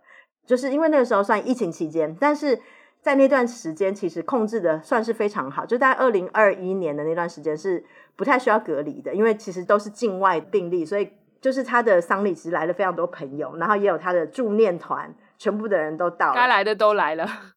对，该来都来，然后我就 因为我帮他剪的那个 VCD 嗯。播了之后呢，然后呢，所有的亲戚说啊，这怎么做的那么好？因为其他人都没有，然后就开始称赞我奶奶，就是你看活到一百岁，但是连丧礼都这么超前，就是就是引领潮流，他觉得他引领潮流，所以那我就觉得就是、虽然说轮不到我出钱，但是就是我尽我的能力，在这个法会上面有做所有的协助，以及帮他买到大房子，我就觉得我这一趟 返台的这个隔离加上参加丧礼呢，我就帮他做的很圆满，就是我也很开心。嗯然后，其实我就很想问大家，就是说，亲朋好友过世之后，你们会不会去想说啊，他会不会来托梦啊？会不会来梦里面见到？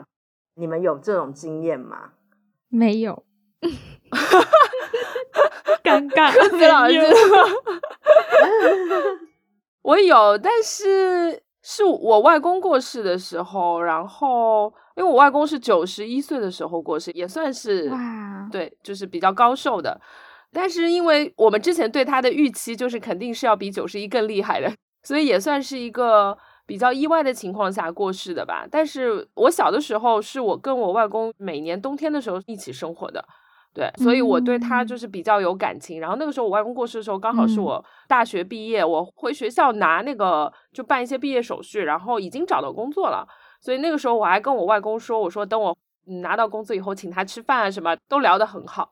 但是我在学校办手续的时候，就是那个时间我外公突然过世的，所以等我回来的时候，我其实是没有见到他最后一面。就我见到他的时候，已经开始办头七了。那时候我刚好刚来上海，所以一期、二期、三期我都参加，每一次我都在。嗯，然后就是在办头七的时候，我其实对于我外公过世这件事情还是没有很具象的感觉，总觉得好像只是这个人现在不在我面前而已。嗯，然后是后来在第二个期的时候，我就做梦有梦到他，但是我觉得那个梦挺温暖的，是一个因为他是在冬天过世的，但是那个梦里面特别特别的暖。他还问我说：“ 你有没有穿秋裤？” 原来外公最担心的是这个。那好真实哦。对，因为因为我小的时候冬天跟他一起过嘛，然后他每天都让我检查我穿了几条裤子会不会冷啊什么的。嗯，然后我在梦里面的时候，他就问我你冷不冷啊，有没有穿秋裤啊，什么？现在想想有点好笑，但是我那个时候在梦里面见到我外公的时候，我印象很深，就是整个色调都是暖的，在太阳下面。嗯然后早上起来的时候，我就跟我妈说：“我说我昨天梦到外公了。”她说：“外公跟你说什么？”我说：“ 他问我有没有穿秋裤。”然后我妈就说：“那说明外公在那里挺好的，他也没有托梦说他想要什么呀。”哦，对对对，因为我们家是这样，如果有过世的人托梦说他觉得很冷啊，或者觉得他过得不好，其实就是在告诉你他可能需要什么。但是他也没有，他只是很关心我说问我有没有穿秋裤，所以我妈就说那说明嗯他那里应该挺暖和的，过得挺好的。就这是我唯一一次就是过世的亲人有到我梦里来，因为其他的我外婆过世我就太小了，小到我一点印象都没有了，所以这是我唯一一个，但是是我相对来说比较美好的回忆。嗯嗯，嗯是的，很温暖。还蛮妙的。嗯嗯，就是因为我们跟我奶奶的关系非常好，然后我们呃，我奶奶过世之后，包含我姑姑啊，或我姐姐什么的，然后我弟弟，我们都会一直问对方说啊，你有没有梦到他？有没有梦到他？但真的就是这两年其实都没有梦到，然后直嗯到 二零二三年，就是我有一天，我来把这个讯息给找出来。我二零二三年的时候有，哎，你等我一下，我找一下我的。怎么是给你发短信了吗？呃，你不要这样，差不多。地狱笑话。要真收到，我觉得是很温暖的事啊。呃，我看一下，呃，我好像三月初的时候，我就是那时候决定说啊，要回台湾，因为过年的时候没有回去，是因为我得新冠了，就我不能回去传染给大家，所以我就是决定说，那三四月再回去吧。然后我就差不多觉得啊，因为刚好我护照也要到期了，我就想说，那我就回台湾顺便办。结果一查就发现啊，我台北办护照的已经满了，所以我就想说，那我去花莲办护照好了，顺便去我奶奶的侄女家，就是我奶奶的哥哥的女儿家玩，嗯就是她八十几岁，然后因为她是我奶奶带大的，她跟我奶奶年纪差十几岁，就是我奶奶当小姐的时候，她刚刚出生这样子。是刚才说葬礼上迟到的那一位吗？不是，不是，那是另外一个。哦 哦，对 对。然后呢，所以我就因为我跟他关系有点像一见如故吧，虽然没有见很多次面，但是聊天聊得非常开心。那我就跟我姑姑说，那我们一起去他家玩好了。我们就正在计划当中，就是这件事情可能在三月十几号，我们两个就讲好说好，那我应该会去花莲这样子。然后我刚刚看了一下手机呢，我就是三月二十九号的晚上，我就发了一个讯息给我姑姑，就说：“哎，我昨天梦到阿妈，因为就是我们那天就决定会去住他的侄女家，然后我就说：哎，我昨天梦到阿妈，梦到呢。”就我奶奶一直叫我带她去参加告别式，然后要我去念经。嗯，在梦里面，然后我的牙齿一直掉。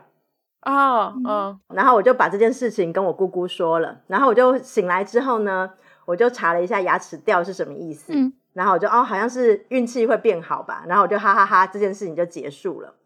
然后我就是大概在四月二十几号回去，就是回到台湾。后来那一天，我就跟我姑姑，然后我们两个就搭火车去花莲。结果就是在那个车子上面呢，就突然间，我姑姑就收到有一个人跟她 say hello。那那个人是我奶奶的妹妹的女儿，也是我姑姑的表姐。然后我就问了一下，就打了招呼。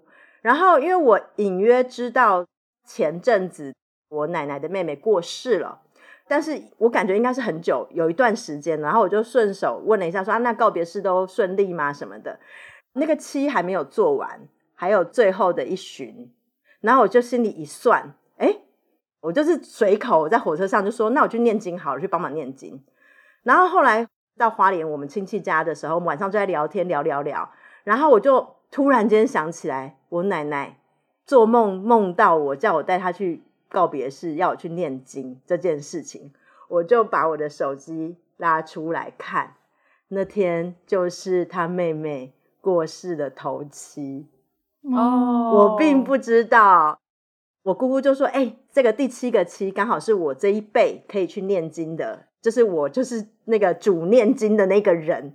然后本人呢就去参加在土城的那名字叫承天禅寺，我就去参加了那个念经。”不参加不知道，一参加就发现现在的念经呢已经非常厉害。庙宇呢，他们会有一个很像是投影仪，就是你手上已经没有经书了，他会把那个字幕直接打在那个投影仪上面，打非常大，包含那所有的字的拼音，你就是对着那个上面的投影仪念，然后念一念之后呢，突然到需要佛光出来的时候呢，他们就会跟故宫博物院有合作，他们就会把。敦煌里面的壁画，敦煌里面的壁画里面不是会有一些那个佛在跟一些那种弟子在那边念经，然后他们就突然之间顿悟了吗？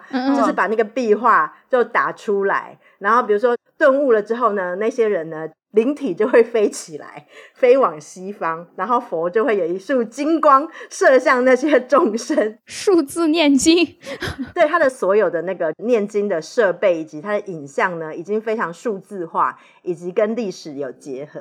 我那天就是深表震撼，然后我就觉得说哇，好棒哦！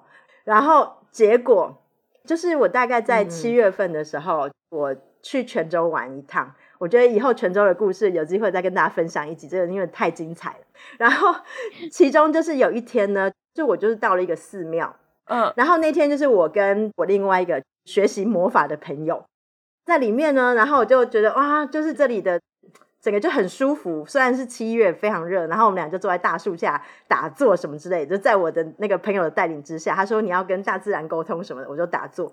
然后打坐完之后呢，就看到那个对面的和尚出家人就在对我傻笑，说哈哈哈，可能是两个傻子在大太阳下面打坐，就他们对我就是微笑这样子。然后我就后来就走到那个正殿里面，很庄严哦，我就在那边不知道为什么就看到那些和尚他们在开会。好像明天要做法事，就是在准备要念的经文什么的。然后我的那个伊人的那个灵魂又出现了，我就觉得啊，那我要去跟那个出家人就好好聊天一下，要不要我们一起来念个经？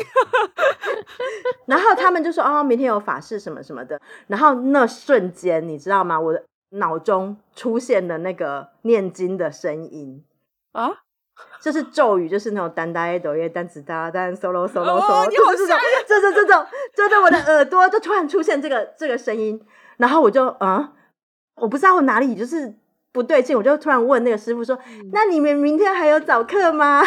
他就说：“哦，你要来念吗？你可以来啊。”他就说：“那你明天早上 四点五十分，你要从后面的那个门自己走进来，在这边就可以嗯参加我们的早课念经。”我本人竟然隔天早上 四点半起床，然后就是骑着我的小摩托，然后到了那个寺庙，早上去念经。然后因为他是有念两个经，一个是好像是《金刚经》之类的，然后另外一个是白衣大师神咒。但是白衣大师神咒它就是梵文音译，我就发现人老了。念经的能力会退化，就是有点跟不上速度，然后就是差不多就从五点开始念，大概念到六点半的时候呢，你的咒语都念完了之后，我们就会跟着那个师傅呢进行绕殿活动。我们就一直念的那个南无阿弥陀佛，绕着那个殿里面的那个嗯位置走，然后会去绕每一个佛像，嗯，我就觉得很圆满。然后回到旅馆之后，就觉得我不是来观光的吗？我为什么呢？然后我就坐在房间想了很久，我就突然间想到，哎，这间庙叫做承天禅寺，嗯嗯然后我奶奶的妹妹让我去念经的那间庙嗯，也叫做承天禅寺。哦，泉州的庙是土城的那间庙的祖庙，就是他们就是一个哦系列的。嗯然后我觉得，就是我到了那个磁场下面呢，可能我奶奶就会说：“哎、她就会通知我说，你应该要念经哦，你是不是应该要念经？”很难说交代你的事情该办了。”就是，我就觉得我好像我会被他 cue 的要念经，召唤了，被召唤，对我被召唤要念经。然后我每次就是我跟我朋友说：“哎、我去泉州，我早上四点五十分起来念经呢。”他们每个人都说：“哈，你疯了吗？” 而且我后来就不遗余力的希望，未来大家如果有机会到泉州一起玩的时候呢，我们早上四点五十分一起去念经，就是人生必须要体验一次这个念经。所以，不去，就跟那个跑步要喊口号对我来说一样的困难。哦，忘了这个事儿了。不是我觉得人有的时候你就莫名其妙有些使命，就是你的天赋，就比方说我的某个天赋可能是念经，那我哲哲元宝 你，是哲习博，我觉得柯子老师的那个呢，你可能是电音哀乐。是吗？回头我试试，电音哀乐，这个公司就办起来吧。对，对我就觉得这是很有趣。然后、嗯啊，今天真的是我讲太多故事，但我真的还有一个事情要跟大家分享，就是嗯上个月因为我又有回台湾，然后呢，我觉得可能年纪也到了一个时间节点，就是你的确会面临比较多的生离死别，不管是你的亲属或你的朋友。那我这次回台湾，因为时间也比较短，然后我妈妈特别交代我一个任务，她就是希望呢，我去帮她买灵骨塔。灵骨塔是什么？灵骨塔就是嗯，比较像是私有的塔位。刚刚讲是我们家族会有家族的墓穴，嗯，但是呢，身为时尚女性的我妈妈板桥林青霞呢，嗯。她觉得她要自己给自己买房子住。嗯。对，她是有嗯。能力给自己买房子住的人，所以嗯。她想要给自己挑选一个时尚的身后住所。嗯。台湾有一些我们所谓的叫做生前契约，嗯。我们台湾的生前契约就是说，你可以先把你的死后的要住的地方准备好，比方说你可以买你的墓地，但是现在原则上不太会有墓地可以买卖了，都是所谓的塔位。公有的塔位的话，是你要死后抽签去申请才有的，但是如果是私人的话，你可以先买。所以就会有集团化的 IPO 的公司经营这些生前的契约，然后你就可以去选你的塔位，就是你要在第几层楼啊，因为它就是一个宝塔的哦形状，嗯嗯越高层就是价钱越贵嘛。然后还有那哦个塔位的里面的装修啊，还有外面的样子，就是我们要去选。比方说，还有靠佛祖比较近的地方，价钱就比较贵。其实跟我们正常买楼的逻辑一样，是不是？对，啊然后啊边边角角的位置或者比较低的位置，就是比较便宜，然后嗯。平视人走的那个，比如说第六七八层，它的价钱就会最贵。啊，对。我妈妈就是要求我要选择双人的那个屋子，就是她希望就是未来跟我爸爸要住在隔壁，然后我就帮她选，现在还没有就是没有确定，但是这种生前契约就是，其实它里面会有包含除了你的台位以外，还有包含你生前所有的服务，你买的那个契约，你可以勾选你要的服务，你想要中式的、道教的。佛教的仪式，嗯然后你要基督教或天主教，就是你可以选择你的宗教的仪式传统。嗯然后勾完之后呢，会有更细节的东西，比方说你想要做几次七，然后你的七里面你要念什么经，啊，都可以先选好。然后你想要几朵莲花放在你的棺材里面，他们都可以一条龙服务，就是别人帮你折好。就是你万一没有子嗣的话，你想要有莲花，你就可以把这个莲花的服务也买好。哦，对，就包含比如说你如果真的想要有钢管舞，他们也可以帮忙安排。对，然后还有未来，比如说你的灵位附近呢，你每一周要听几次大悲咒，或者是你想听金刚经，他就会帮你播放。就是这些服务你都可以先买好。但这个问题是，这种服务没有售后，就是如果没有交付的话，也很难 追偿。没有没有，他就是这个服务，大部分的人可能都有小孩嘛，所以就是你买完之后，你虽然活着，但你就是确认说，嗯，这就是我要的服务。那嗯后面监督的责任呢，就交给后人来监督。子女，对，但是原则上是相信他们的专业，嗯然后这个塔位原则上是可以永远持有，按照嗯合同上写是怎么嗯样。嗯，但不知道万一这公司倒闭之后怎么样，我就不知道了。哎，那我很好奇，就是你是在台湾买灵骨塔的话，多少钱？呃，贵吗？便宜的话大概是一万五千块吧，就是一个位置，然后它的大嗯小大概是三十五公分乘以三十五公分乘以三十五公分，它是放什么？放骨灰盒吗？对，骨灰盒，哦，哦对，然后里面你可以装修，里面你可以贴，比如说你要樱花的壁纸，你就是可以赏樱花，然后。然后你前面可以放，比如说你要停一个纸扎的那个哈雷机车，你就可以停在丁库塔前面。然后你可以放一个小荡秋千，哦就是那个屋子的范围里面，可以自己放你想要的任何东西。哦还带装修哎，对，你可以选择景色，哦，有花啦，什么樱花、桂花、莲花。但是我觉得，如果你自己，比如说你想要一个万里长城的景，你有那个壁纸，你也可以自己打印好，让他帮你贴也 OK。哦，对，就是你想要什么里面的东西，你也可以自己让他们准备。嗯，然后你里面你想要小的兵马俑在，就是帮你守护嘛，我觉得都 OK。哦，对，所以我这次就是算是我人生第一次采购灵骨塔，算是我大开眼界。嗯，因为我这次去洛阳的时候学习到的，就是以前大家陪葬更多的是放一些什么青铜器啊什么之类的，然后后来好像是到宋代之后，然后开始有了纸扎，就是老百姓都可以陪葬的起来，因为以前只有贵族才可以用得到什么青铜器这种东西。后来是因为纸扎了之后，大家就可以扎房子呀，扎几个小人啊，然后现在开始可以扎 iPhone 啊，扎汽车啊什么的，你想要什么都可以提供。地下生活可以跟你正常的活着时候生活是一样的，嗯因为在中国好像大家的理念就是我平时生活是什么样，我住的大概是多大的一个房子啊，用的是什么东西啊，有什么喜好啊，基本上等我死了以后，我也希望还要继续拥有。所以嗯我觉得中国人是非常有那种视死如视生的概念，就是我希望我挂了以后跟我之前活着是一样的，所以嗯就会有很多很多这样的产业。哎、我再分享一个事情，就是因为这次购买灵骨塔了，其实我就是开嗯。始有了一个新的思考，因为嗯。之前你其实很少机会接触身后事的事情，或者说。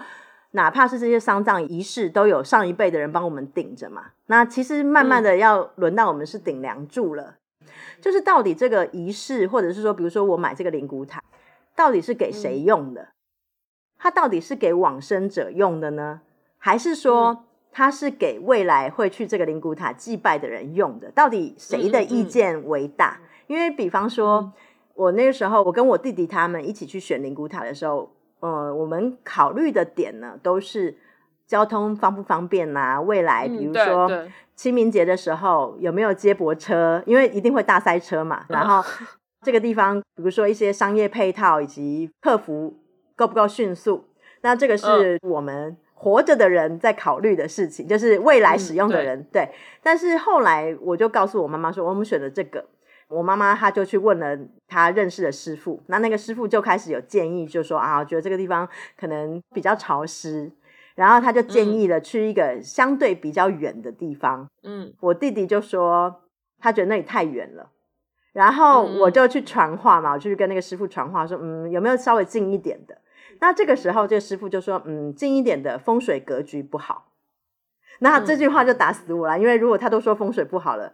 那我我也不能说什么嘛，那我就说那 嗯嗯，因为近一点的交通可能会比较方便嘛，这样子我们后人比较方便。然后那个师傅就讲了一句我完全无法反驳的话，他说：“你一年会去几次？”嗯嗯，我也正想说呢，你就塞一次车呗，他要天天住那儿啊。对，对，然后因为这件事情无解，就是。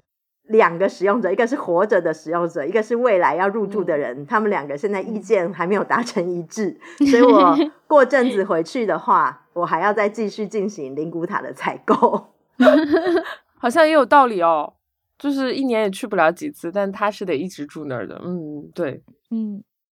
那我们今天就聊了很多，其实 Hooky 分享了很多故事，就是自己亲人的离去的一些故事，嗯，然后穿插了一些风俗的习惯。包括柯子说，他从来对这个就没有经历过，不了解，不经历。对，然后我也分享了一些我这一年都在夏目，然后遇到的一些事情。然后其实刚刚听 Hooky 讲的故事的时候，其实有一段我觉得蛮感动的，就是你在问你奶奶这个你要不要，然后奶奶说要。那个我其实听完觉得有点好笑，但我觉得蛮感动的，因为我就突然间觉得还有一个途径可以跟逝去的家人对话。我觉得这个是让我觉得还很感动的，因为我自己在想，如果有机会能够再跟我外公再聊聊天，我还挺挺希望有这么一个途径，或者是这么一个仪式吧，能让我跟他再聊聊天的，哪怕汇报一下我的近况啊什么的，我都挺愿意的。嗯，那接下来就。进入到我们的好物推荐环节吧，感觉不能推荐一点阳间的东西了。对，但我要推荐一个阳间的东西。我自己今天仔细想过，我说算了，因为我前一阵子去项目还带了一些辟邪的东西，但我不打算在这个节目里推荐。我要推荐一些阳间的东西。Cookie 先推荐吧。好的，我要先推荐，因为我跟你讲，就是整个录音，我其实就是最期待那个好物推荐。因为我觉得好物推荐可以带给别人幸福，因为我觉得我上次推荐的东西真的有人买耶，好多人买哦。对对对，那个沐浴液，还有人分享说一洗就好事发生，你看吗？真的好事发生，就有一个人留言说他一洗了，然后就得到订单还是什么？对对对，有有有，我就觉得还蛮开心的。对，然后我这一次呢，也是想要分享一个就是。给大家带来好运的东西，然后因为我其实很喜欢种植物，然后我最新就是告诉自己说不能再增加新的植物了。但是我最近看到淘宝有一个东西叫做桌上灵芝，桌上灵芝，对，你们搜淘宝写桌上灵芝呢，你们就可以发现它就是一个。可以把它种在办公室，然后给它浇点水之后，它就从那个盆子里面长出一个灵芝。哦，把它当成一个植物盆栽的这个概念。但是因为灵芝其实在风水学来说，它是可以带来好运跟正能量的，它会散发一些就是好的气味。然后呢，就是给大家带来好运，就有一点点科学，然后有一点点风水，然后更重要的是呢，它真的长得非常可爱。就是你可以看到那个灵芝呢，就是像长香菇一样慢慢长出来。你看整个办公室只有你桌上有灵芝哦，然后就会有很多人过来说：“哇，你有灵芝哎！” 然后你如果搜这个店的话呢，它其实还有另外一个，就是那个人参啊。就是也可以长人参，嗯，我觉得这个真的很厉害。哎，我看蛮可爱的，哎，就是小小一颗，是不是？对，小小一颗，然后它会从一个那个铝的一个瓶子长出来。哦，就你搜一下叫桌上灵芝，而且它长出来看起来好像假的，就是 很不像真实的灵芝。你好会夸哦，它是活的，它是真的灵芝。对啊。类似于那种桌面摆件的那种，所以我说看起来很像假的。哎，但是桌上灵芝好养吗？呃，很好养，很好养，就是它就像长香菇一样。哦，但需要一些时间跟耐心。它真的就是长得很可爱。嗯然后我觉得啦，可能这种东西也跟会风水有关系。就如果你这个办公室的这个区域呢，整个顺风顺水，我觉得这哦灵芝就会长得很好。如果这个地方呢，就是可能整个气氛围很重的话，我觉得你可以跟公司协商一下，我要换个位置。可以离职啦，真的说明这公司发不了财啊，真是。对，就是灵芝如果不灵了呢，你就要离职。对，如果灵芝养不活，就就得要离职。对，反正它就是风水学上面是一个招财的好东西，哦，好可爱哦！招财如意好东西。嗯，因为我在淘宝上搜到一家，它就做的有点可爱，然后它的小盒子上写“招财进宝对对”，对对，就是可以招财的灵芝。哇，好可爱这个，对，很可爱，嗯，是不是很可爱？很想要买了吧？对，说到灵芝的时候，Hooky 老师的界面突然亮了，他刚本来一直是黑影。对，灵芝是一个，然后呢，那我今天要推荐另外一个是可以吃的东西，就是灵芝也可以吃吧？灵芝是不是也能吃啊？这个重的不要吃吧？这个可以吃，但是你就不要吃它，对，它是招财的。哦，好的好的。然后我想要推荐是一个我最近非常沉迷的一个小碗泡面，哦哦哦！就是它是一个非常非常小碗的泡面，就是你们搜淘宝的那个关键词叫做“暗黑之神 这像是游戏的名字。”，对，它叫暗黑之神。然后它的泡面呢，就它不是泡面，它的面其实是有点像阳春面，很细很细的阳春面。然后它就是，如果你在深夜的时候，你真的很饿很饿，想减肥，你又嘴馋，那你就泡一碗这个暗黑之神来吃。它就是喝下去一口，它可能加上汤，我觉得可能就一百五十 CC 左右，就是你就是一口的面跟一口的汤，然后汤头非常的好，它有非常多味道，比如说有藤椒牛肉。然后还有我个人其实非常推荐的是猪肚鸡的口味，嗯，它真的非常哦非常的小，所以但凡有任何就是比如说所有人要减肥，或者是你就是很爱点那个晚上外卖的人，我觉得你可以吃一碗这个，就是解解馋。因为有的时候你点外卖，其实你就是为了吃一小口，嗯嗯，嗯，或者是你喝可乐，你开了一瓶，你可能就想喝一口。那我非常嗯推荐可以买这个暗黑之神，嗯，好像有六七个口味，对，然后每一个都非常好吃，嗯，对，。它味道蛮重的。我看了有人对比了，它一口差不多就是一个拳头那么大，真的是很小一份，解馋用的，解馋用的。对解馋嗯用的，所以我嗯非常推荐暗黑之神，因为我把这个推荐给好多朋友，大家都觉得非常棒。它没有大一点的吗？我就想问，那你就可以泡两碗不同的吃两碗口味嘛。好吧，对，推荐。好，我已经下单了。你真的每次都好快，为什么不嘞？每次就是录都没录完，你已经下单了。节目上线的时候，快递都到了。对啊，上次推荐那个菜谱，对对对，我我家一罐已经吃完，我现在已经在开第二罐了。我现在就是炒任何的蔬菜里面都放一点那个，就把它当盐放进去吃，对所以很好用啊。对。嗯好，好，我要推荐的是酒。哦，好的。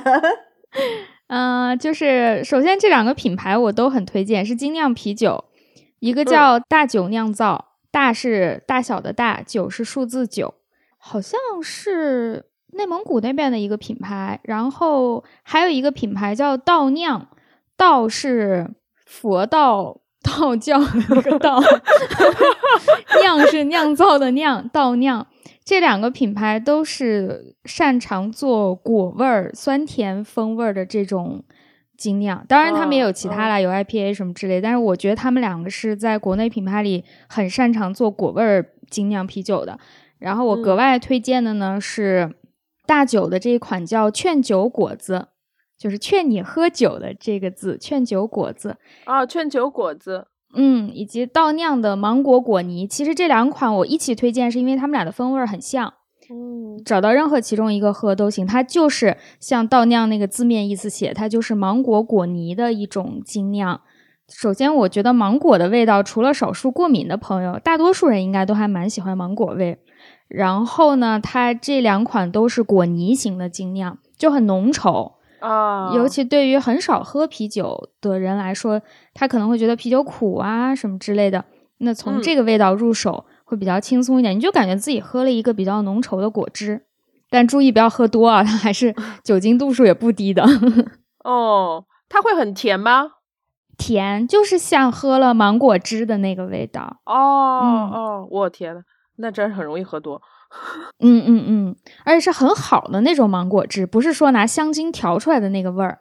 这个劝酒果子叫海盐古斯啤酒，它是这样翻译的，是吗？是这个吗？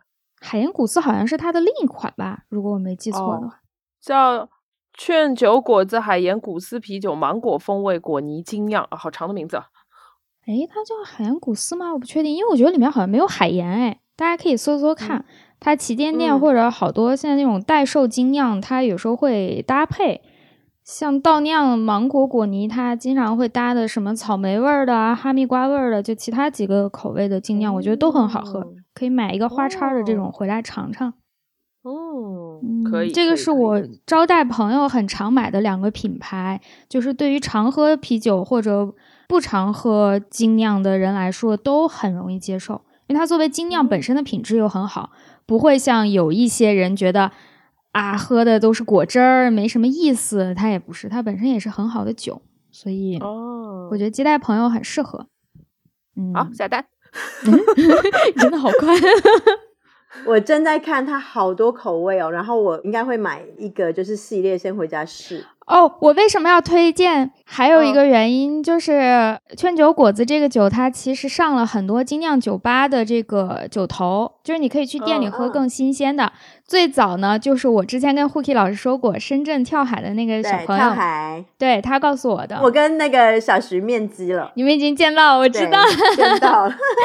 嗯，对，所以就是他告诉我店里上了这个酒。如果大家附近有精酿酒吧，我推荐你可以先去店里。而且很多酒吧它是提供试品尝这个服务的，你可以进去跟他问问有没有这款酒，如果有的话，你可以说我先尝一口，他打给你喜欢，哦你再买整杯。要还是很喜欢，你就可以买回家里来慢慢喝了。哦，这个看起来就好好喝，因为它倒出来就像是芒果汁一样，我看。嗯，就是很浓很浓的那种果汁。对对对对，是的。嗯，好，我已经买了六罐，就是劝酒果子的那个芒果真。的好快，对，哇，我已经下单完了，这个环节我最喜欢了。好，轮到我了，你们吃的喝的都推荐了，我要推荐一个冬天用的，因为我们刚刚在讨论说上海的冬天实在太冷了。但是我去年冬天开始用的这个东西叫水水暖毯，哇，这个好难发音啊，水暖毯，水暖毯毯，对。可是你不要笑，这很难念的好不好？哦，我看到了，防干燥水暖毯，对，但是你们广东应该用不到吧？就是南方的比较湿冷的地方，我比较喜欢用，是因为第一个就是以前我们会用的是那个电热毯，但电热毯不是很干吗？就是非常的干燥，然后又很危险，所以现在有的叫水暖毯。然后我其实去年就用这个，它是里边是加水升温的，所以呢，你睡觉之前把那个水暖毯打开之后，然后被窝里边就会比较暖和，然后你可以设定时间，然后到时间它就会自动关掉。我觉得它的好处是，第一个呢，就是它不像电热毯一样非常的干燥，就是你早上起来嗯会觉得口干舌燥，因为它是用水暖加热，所以我觉得整个睡起来是又暖和，然后又舒服，又不会很干燥。然后第二是它现在应该也有发明那种就是分体是可以分区加热的。就有的人想用，有的人不用，哦也是可以的。就现在跟电热毯一样。第三，我觉得听起来也比较安全，虽然我没有科学的依据哦，但是电热毯的东西总觉得好像以前有很多很多的安全的隐患。但是因嗯为水暖的话还好，因为它是一个一个机器旁边，你把它灌满了水，然后它每天是用那个水去加热的。如果它水烧干了，会自动断电。现在也是有这种机制可以设置的。但基本上冬天我其实加一次水，不用你天天加，不用像那种灌热水袋一样天天加，不用。就看你用多大的那个毫升数吧，嗯，而且它也不会很占地方，你就把它那个机器放在床头柜，就有点像投影仪那么大的大小，也不是一个嗯水桶，对对对，所以就很好用，所以我就推荐给南方冬天进被窝很困难的人。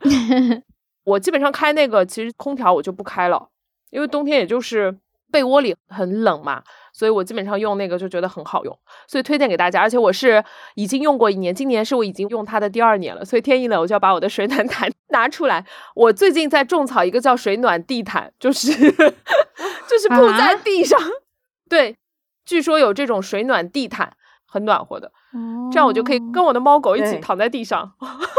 因为其实深圳也会需要，因为前阵子真的好冷哦。对啊，深圳我们屋子里面也是五度左右哦，五度有点。而且我们的保暖设施没有上海或者是北方那么好，所以真的很冷，真的很冷。而且就是在家做，你会越来越冷，因为湿冷嘛。所以我觉得在没有暖气的南方，我觉得真的水暖毯大家试一下，推荐。嗯。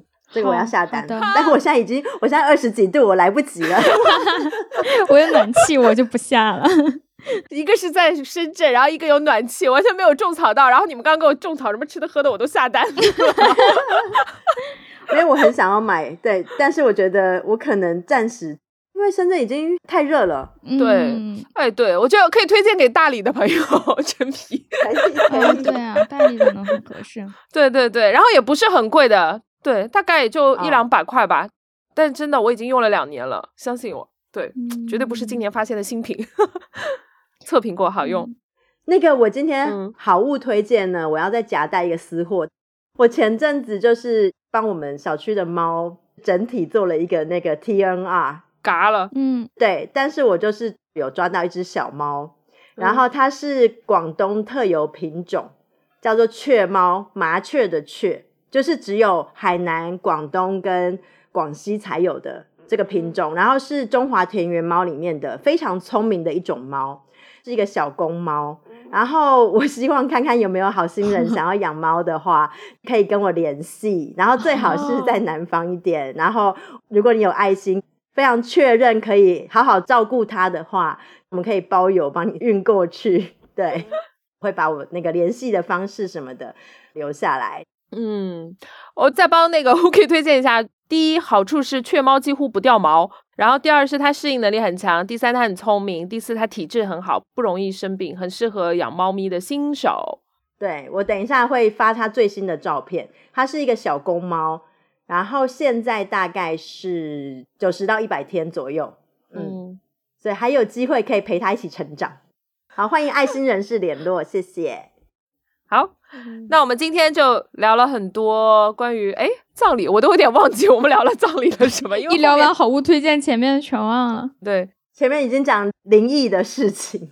对对对，反正我们讨论的都是一些阴间的事情。其实我觉得更多讨论的是关于活着的人对于我们故去的人的一些表达，应该是这么说。因为实际上阴间的事儿我们也不知道，对，所以更多的是我们去帮他做的一些事情，以及办的一些葬礼。嗯，如果大家爱听的话呢，看看下一期要不要我们再聊一聊真的是阳间的事情，比如说婚礼。嗯，好的，好，那我们节目最后一首歌，要不 Hooky 推荐一下吧？好，然后我其实想要准备一首歌呢，是我非常喜欢的那个团体，但是它原则上只有出过一张专辑，叫做废五金，就是应该是在一九九八年左右的团体这样子。然后它其中有一首歌叫做《Love Lotus》，嗯，就是爱莲花，就是。因为今天我们谈到很多折莲花的技巧，就送给大家一首《Love Lotus》，它是我很喜欢的歌，所以献给大家这首歌。好的，好啦，那我们今天就聊到这里啦，然后期待下一次 Hooky 来再跟我们聊聊。没有，我我我要好好的那个期待，因为我最期待是好物推荐，因为希望大家买到我的推荐的好物呢，就是可以得到就是满满的幸福。对我，我前两天又收到听众给我推荐东西，我还没有到货，到货之后如果好，我再推荐给你们。大家已经开始反向推荐了。对啊，那就这样，有机会我们请 h o 可以来专门只聊一期好物推荐。好的，好的，那我们今天的节目就到这边啦，然后我们下一期再见吧。嗯，好的，拜拜，拜拜，拜拜。哇塞，拜拜。对，我的猫有感应，我们说拜拜，它就上来了。是你倾泻我心所有。楼特卸去忧愁谁能穿过我空虚的手？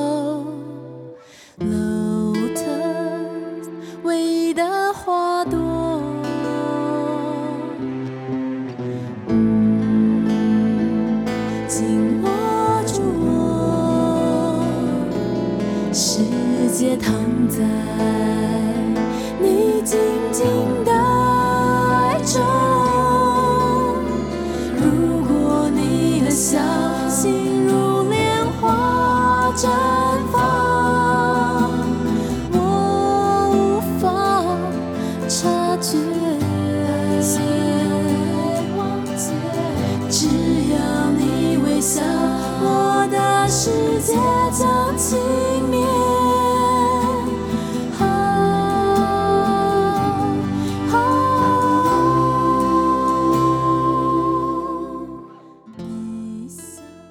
刚刚讲到很多电子花车嘛，然后我就想到，就是很久之前有一个乐队，然后他们的主唱其实就是那个《海角七号》里面哦，我看过。追 gay 就是水鸡，然后他以前其实是乐队出身的，他的乐队叫做甲子电动大乐队。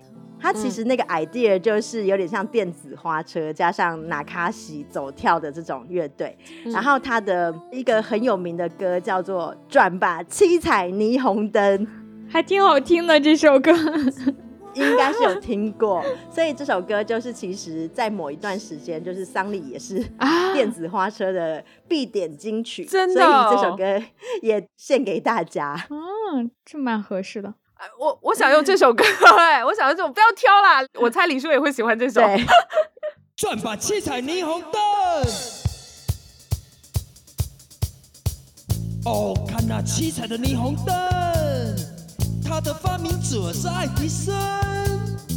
且让我们带来这首《钻满七彩霓虹灯》。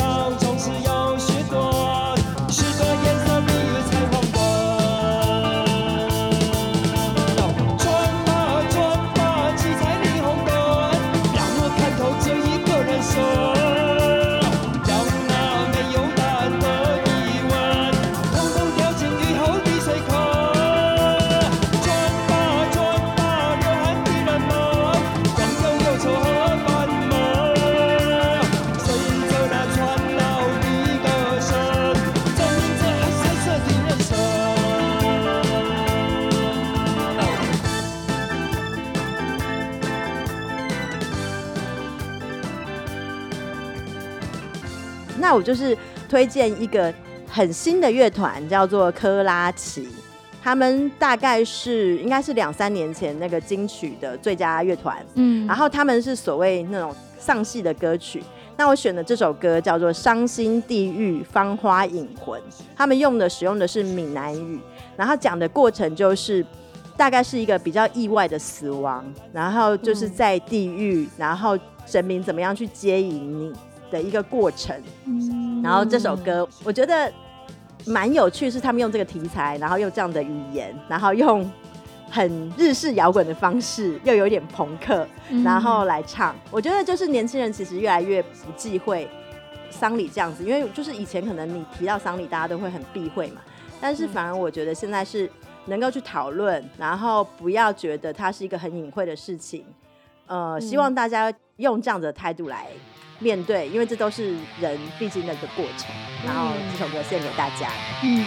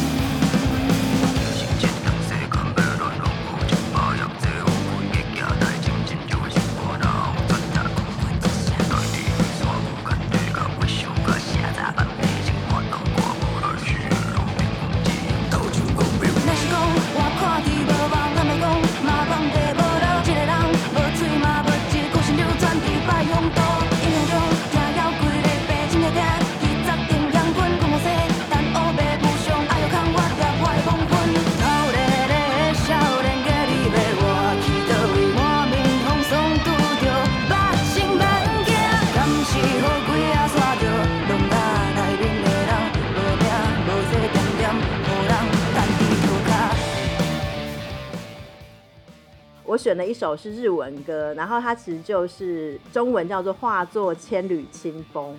其实这首歌是那个我帮我奶奶做 MV 的时候的配乐，然后它其实是一个，它的歌词其实非常适合，他就说就是，请你们不要在我的墓前哭泣，因为其实我已经不在那边，我已经化作一千个风，然后已经飞走了这样子，嗯，所以用这样子的这首歌作为结束，我觉得就是献给大家。私のお墓の前で泣かないでくださいそこに私はいません眠ってなんかいません 千の風